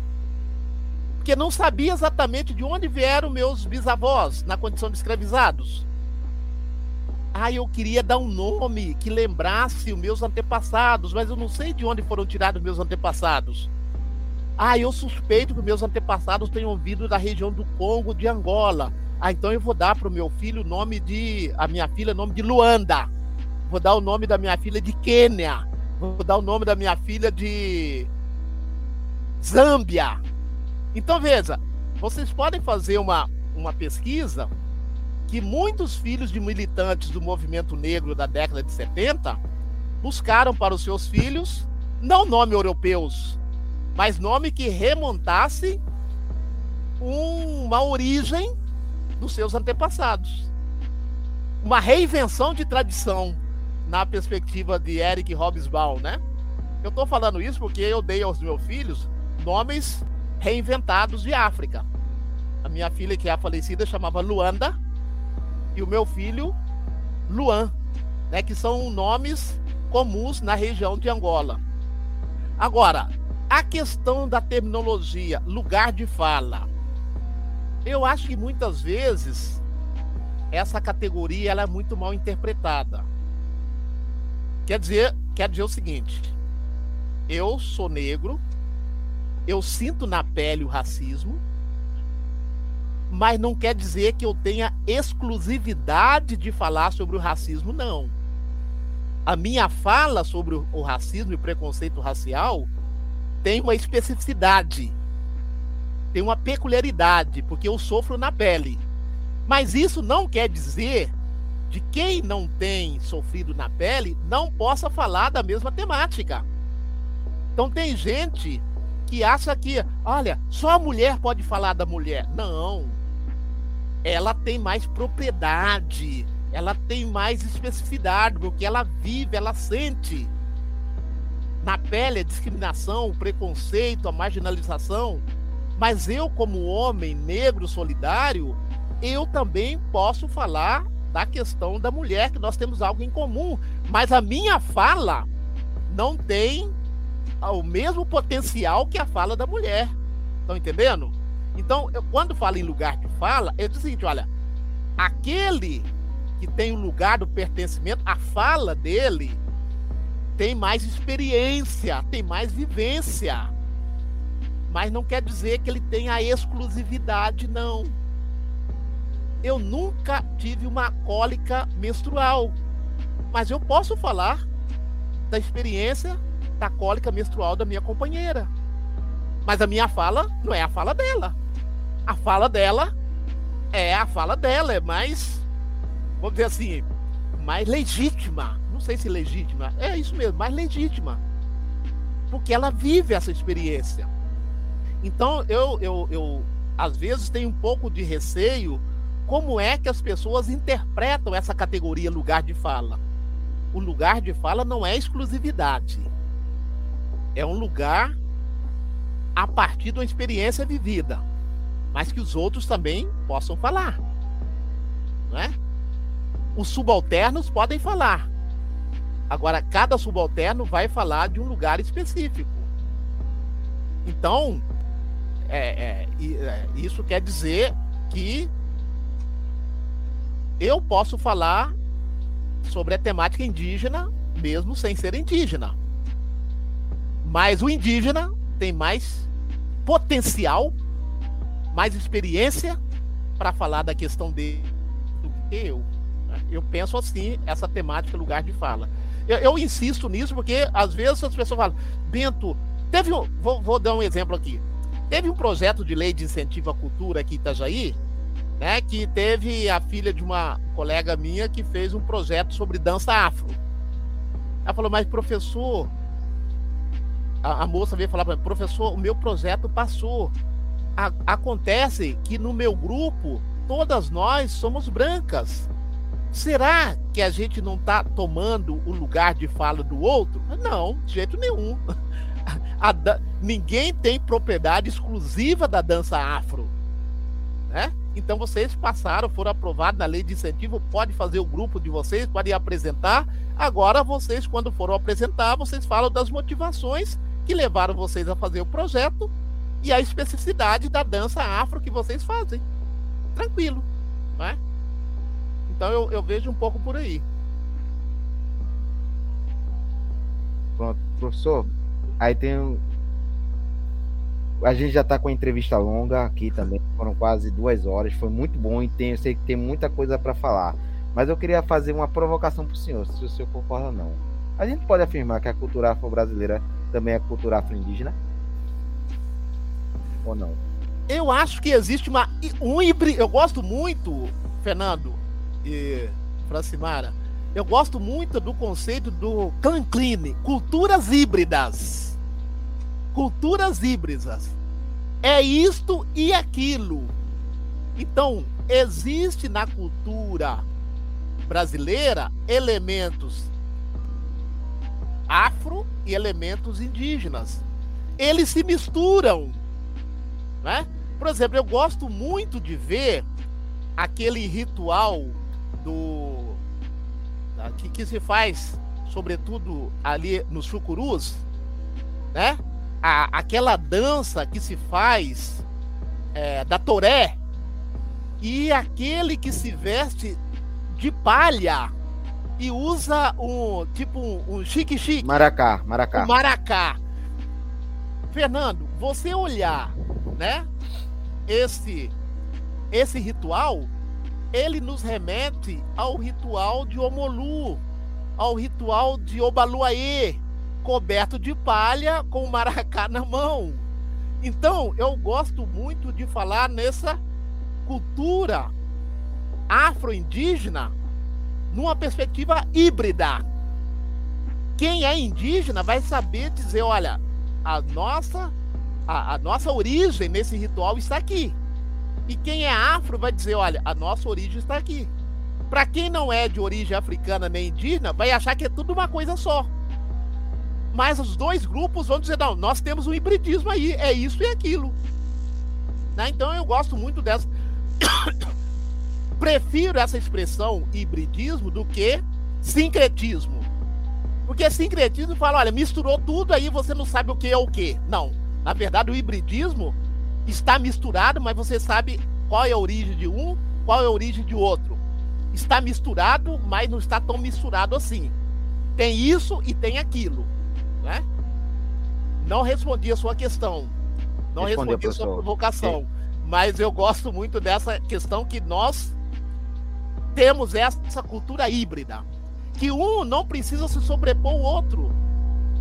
Elas podem conviver nessa harmonia, tendo parte de um e tendo parte de outro, e sendo um com dois elementos.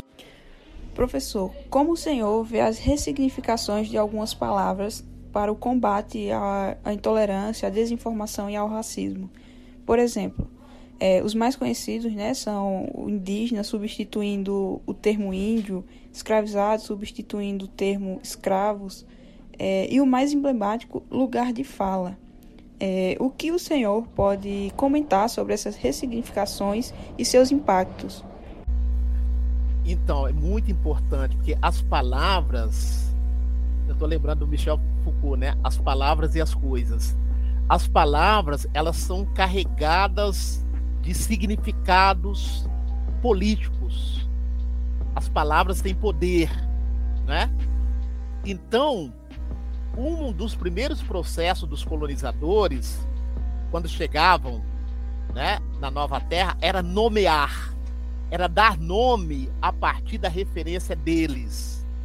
E esse dar nome a partir da referência deles era uma forma de desqualificar o nome já existente. Era uma relação de poder. Então, vamos lembrar aqui o seguinte, já que eu, meu, meu métier é a história da África. Os, colona, os colonizadores, quando chegavam em África, eles batizavam o local de chegada com o nome, um nome, né, vindo de, da Europa, o nome do que chegou. Maputo, que era a capital de Moçambique, foi chamado de Lourenço Marques durante todo o período da colonização. Quando Moçambique se torna independente, o que, que eles fazem? Retomam o nome anterior, o nome originário, Maputo. Hoje a capital de Moçambique voltou a ser Maputo. O que, que significa essa reapropriação? Nós somos donos do nosso destino. aquele nome não era o nosso nome, foi um nome imposto. Né? Então, veja, é, é, é, vamos dizer assim, é, é um processo político consertar, corrigir, renomear. Então, por exemplo, antes da chegada dos colonizadores, não havia índio. Essa palavra índio foi inventada pelos colonizadores. E eu sempre que estou na sala de aula, falo, gente, como é que os índios se chamavam antes de se chamarem índios? Não sei, professor. Como é? Eles se chamavam pela tradição deles. Trucar, Aruaque, é, que mais? É, Chucarramãe, Tupinambá. Na linguagem deles, eles tinham a explicação para a origem do nome deles. Foram os colonizadores que, ah, não, índio é tudo a mesma coisa, é tudo índio. Interessante que os colonizadores nomearam índio todos que não eram europeus. Para a África, os africanos também eram nomeados de índios. Tanto é que os colonizadores criaram lá a chamada. É... Como é que é, gente? Indígena. Era uma classificação para saber quem era indígena ou quem já era civilizado. Então, os colonizadores também nomearam os africanos de Índia. Código do indigenato. O que, que era o código do indigenato? Que os europeus criaram lá para a África. Dizia o seguinte: olha, aqueles indígenas, leia-se africanos, que já têm os hábitos europeus, evoluíram, eles já não são mais índios. Eles já são quase cidadãos então eles já podem ter alguns direitos. E para a Ásia, eles também, os europeus também chamavam os asiáticos de indígenas. Então, para os europeus, os colonizadores, todo mundo que não era europeu era indígena. Então, é mais do que necessário recuperar o nome originário, a identidade originária, na medida do possível. Porque hoje a própria sociedade indígena se reconhece como indígena. Eu sou índio, mas ele vai dizer: eu sou índio trucar. Eu sou índio tupinambá. Eu sou índio crenacre. Quer dizer, a categoria índio não deixou apagar a origem étnica dele, né? Então eu, eu concordo sim é importante a retomada do sentido original das palavras, das nomeações, né? E muitas vezes não é possível retomar mais como era antes, mas a gente ressignifica da forma possível. Para nós, afro-brasileiro, as nossas referências de África foram perdidas. Muitos de nós não sabemos as nossas origens. Por isso que muitos militantes da década de 70 e 80, quando nasceram os filhos, buscaram nomes de origem africana, de onde possivelmente tenham sido tirados seus antepassados. Porque não sabia exatamente de onde vieram meus bisavós na condição de escravizados. Ah, eu queria dar um nome que lembrasse os meus antepassados, mas eu não sei de onde foram tirados meus antepassados. Ah, eu suspeito que meus antepassados tenham vindo da região do Congo, de Angola. Ah, então eu vou dar para o meu filho o nome de. A minha filha, o nome de Luanda. Vou dar o nome da minha filha de Quênia. Vou dar o nome da minha filha de. Zâmbia. Então veja, vocês podem fazer uma, uma pesquisa que muitos filhos de militantes do movimento negro da década de 70 buscaram para os seus filhos não nome europeus, mas nome que remontasse uma origem dos seus antepassados. Uma reinvenção de tradição na perspectiva de Eric Hobsbawm, né? Eu estou falando isso porque eu dei aos meus filhos nomes reinventados de África. A minha filha, que é a falecida, chamava Luanda, e o meu filho Luan, né, que são nomes comuns na região de Angola. Agora, A questão da terminologia, lugar de fala. Eu acho que muitas vezes essa categoria ela é muito mal interpretada. Quer dizer, quer dizer o seguinte: eu sou negro, eu sinto na pele o racismo, mas não quer dizer que eu tenha exclusividade de falar sobre o racismo, não. A minha fala sobre o racismo e preconceito racial tem uma especificidade, tem uma peculiaridade, porque eu sofro na pele. Mas isso não quer dizer de quem não tem sofrido na pele não possa falar da mesma temática. Então tem gente que acha que, olha, só a mulher pode falar da mulher. Não ela tem mais propriedade, ela tem mais especificidade, porque ela vive, ela sente. Na pele a discriminação, o preconceito, a marginalização. Mas eu, como homem negro solidário, eu também posso falar da questão da mulher, que nós temos algo em comum. Mas a minha fala não tem o mesmo potencial que a fala da mulher. Estão entendendo? Então, eu, quando falo em lugar de fala, digo o seguinte: olha, aquele que tem o lugar do pertencimento, a fala dele tem mais experiência, tem mais vivência. Mas não quer dizer que ele tenha a exclusividade, não. Eu nunca tive uma cólica menstrual, mas eu posso falar da experiência da cólica menstrual da minha companheira. Mas a minha fala não é a fala dela a fala dela é a fala dela, é mais, vamos dizer assim, mais legítima. Não sei se legítima, é isso mesmo, mais legítima. Porque ela vive essa experiência.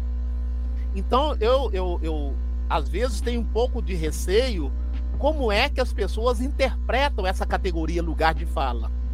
O lugar de fala não é exclusividade. É um lugar a partir de uma experiência vivida mas que os outros também possam falar. Não é? Os subalternos podem falar. Agora, cada subalterno vai falar de um lugar específico. Então, é, é, é, isso quer dizer que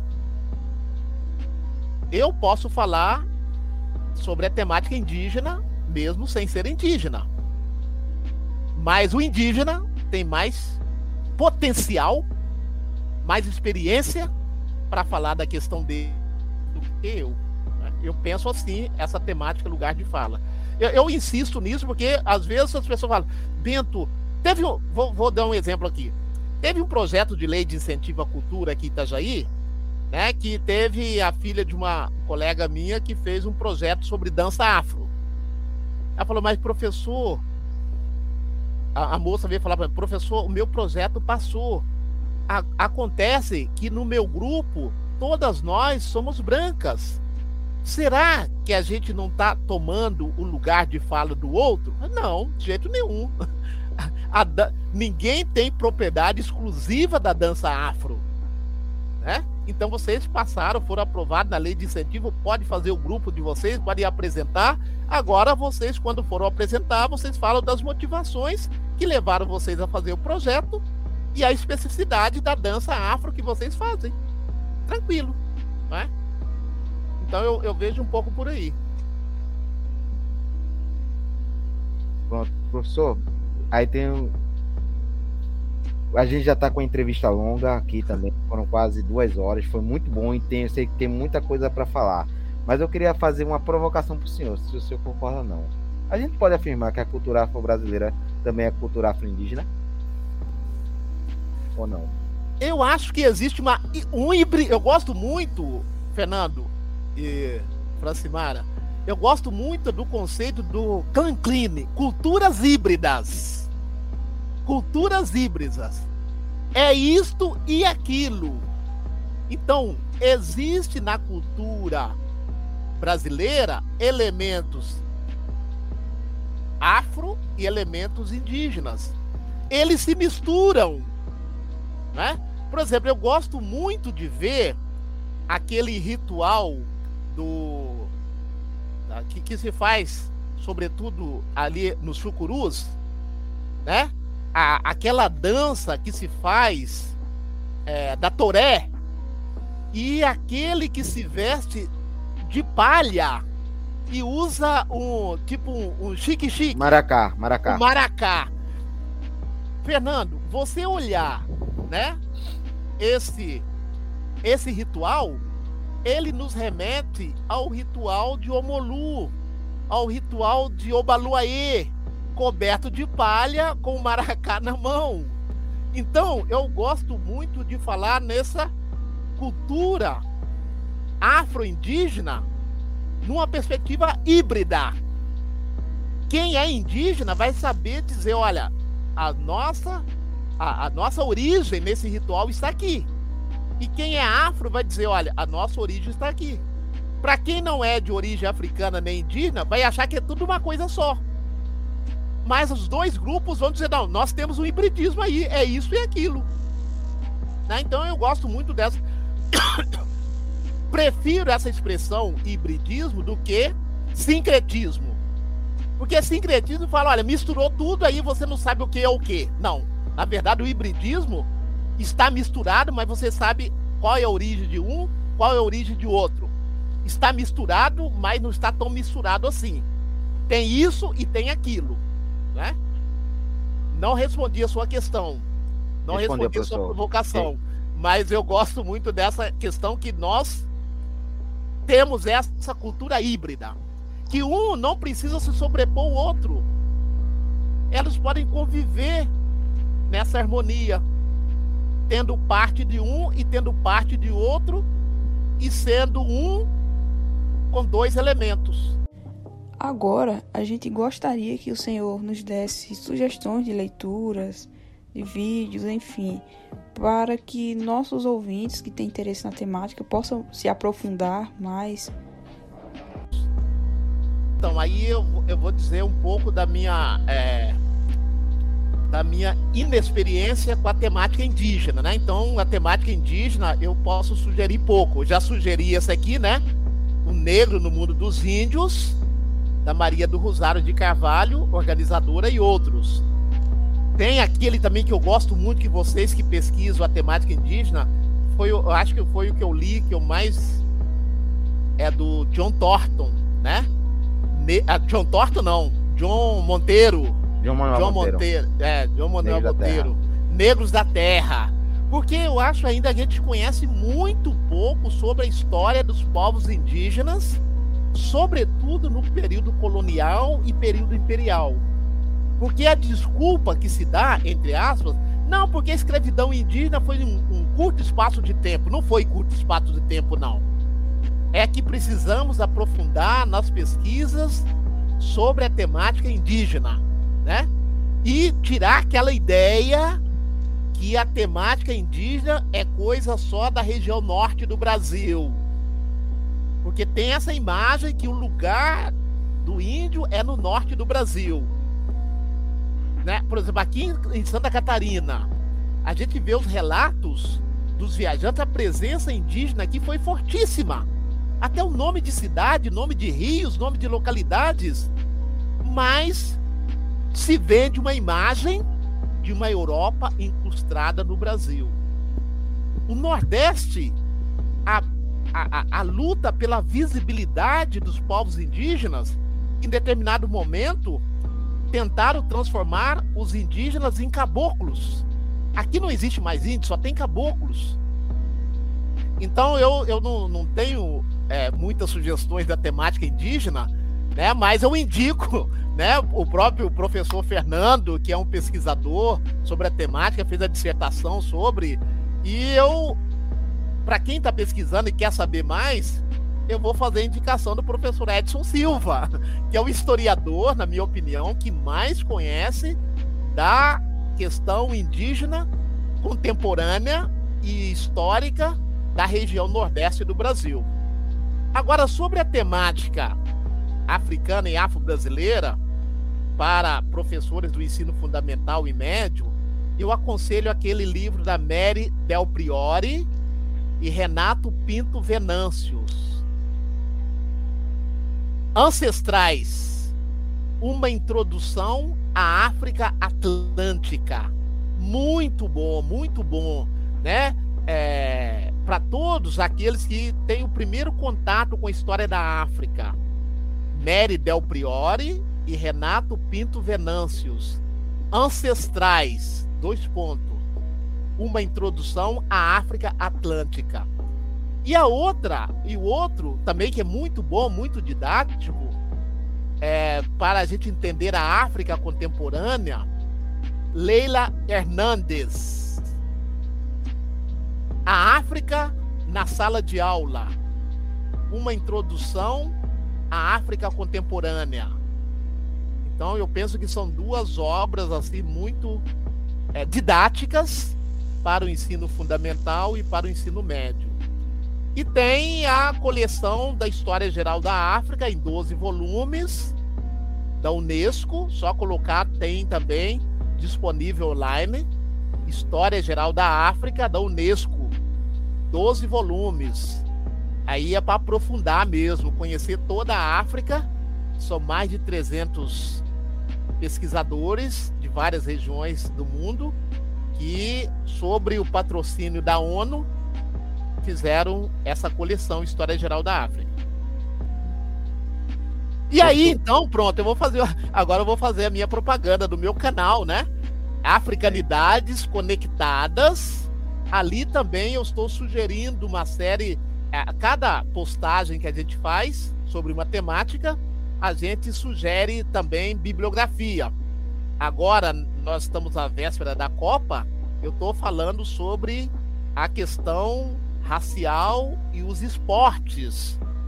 E eu até citei o livro escrito em 1947 do Mário Filho, jornalista, O Negro e o Futebol Brasileiro, de 1947, é um clássico, né? Então, ali na Africanidades Conectadas, quem tiver interesse, eu tenho vários temas que a gente está apresentando e sugerindo também bibliografia. Vamos disponibilizar o link do seu canal pelo quando a gente for divulgar na divulgação da, da sua entrevista, professor. Maravilha. Pode ter, pode ter certeza que a gente também vai ajudar a propagar seu canal. É, agora, gente, a gente já está encerrando. A gente aqui agradece pelo GT, pela presença do professor José Bento. Foi excelente, foi ótimo, foi maravilhoso, foi muito bom. Foram duas horinhas que valeram, estão valendo a pena e a gente agradece de coração pela sua participação. Se o senhor quiser fazer algum agradecimento, alguma fala especial, pode fazer. Eu é que agradeço a Francimara Vieira Silva e o Carlos Fernando dos Santos Júnior a oportunidade da gente socializar o conhecimento que nós adquirimos de uma forma coletiva. Então esse conhecimento não é só meu, né? é um conhecimento que foi gerado a partir dos meus professores, de pesquisadores, que eu sou apenas um mediador. Né? Então eu fico muito contente e tenho aceito todas as oportunidades de espalhar esse conhecimento né, que nós também recebemos. Muito obrigado pelo convite. Ok. Obrigado, gente. Agora a gente encerra o podcast. Por favor, acompanhe nossas redes sociais, no YouTube, blog, Instagram. Se quem aqui assistir essa entrevista gostou, dá um like, dá um dislike. O comentário de vocês é muito importante para que para propagar o conteúdo do canal. Então, agradeço a todos os presentes, agradeço novamente ao professor José Bento, agradeço a Francimara Vieira por, por esse dia, tá? Então, gente, até a próxima é, entrevista. Tchau, tchau.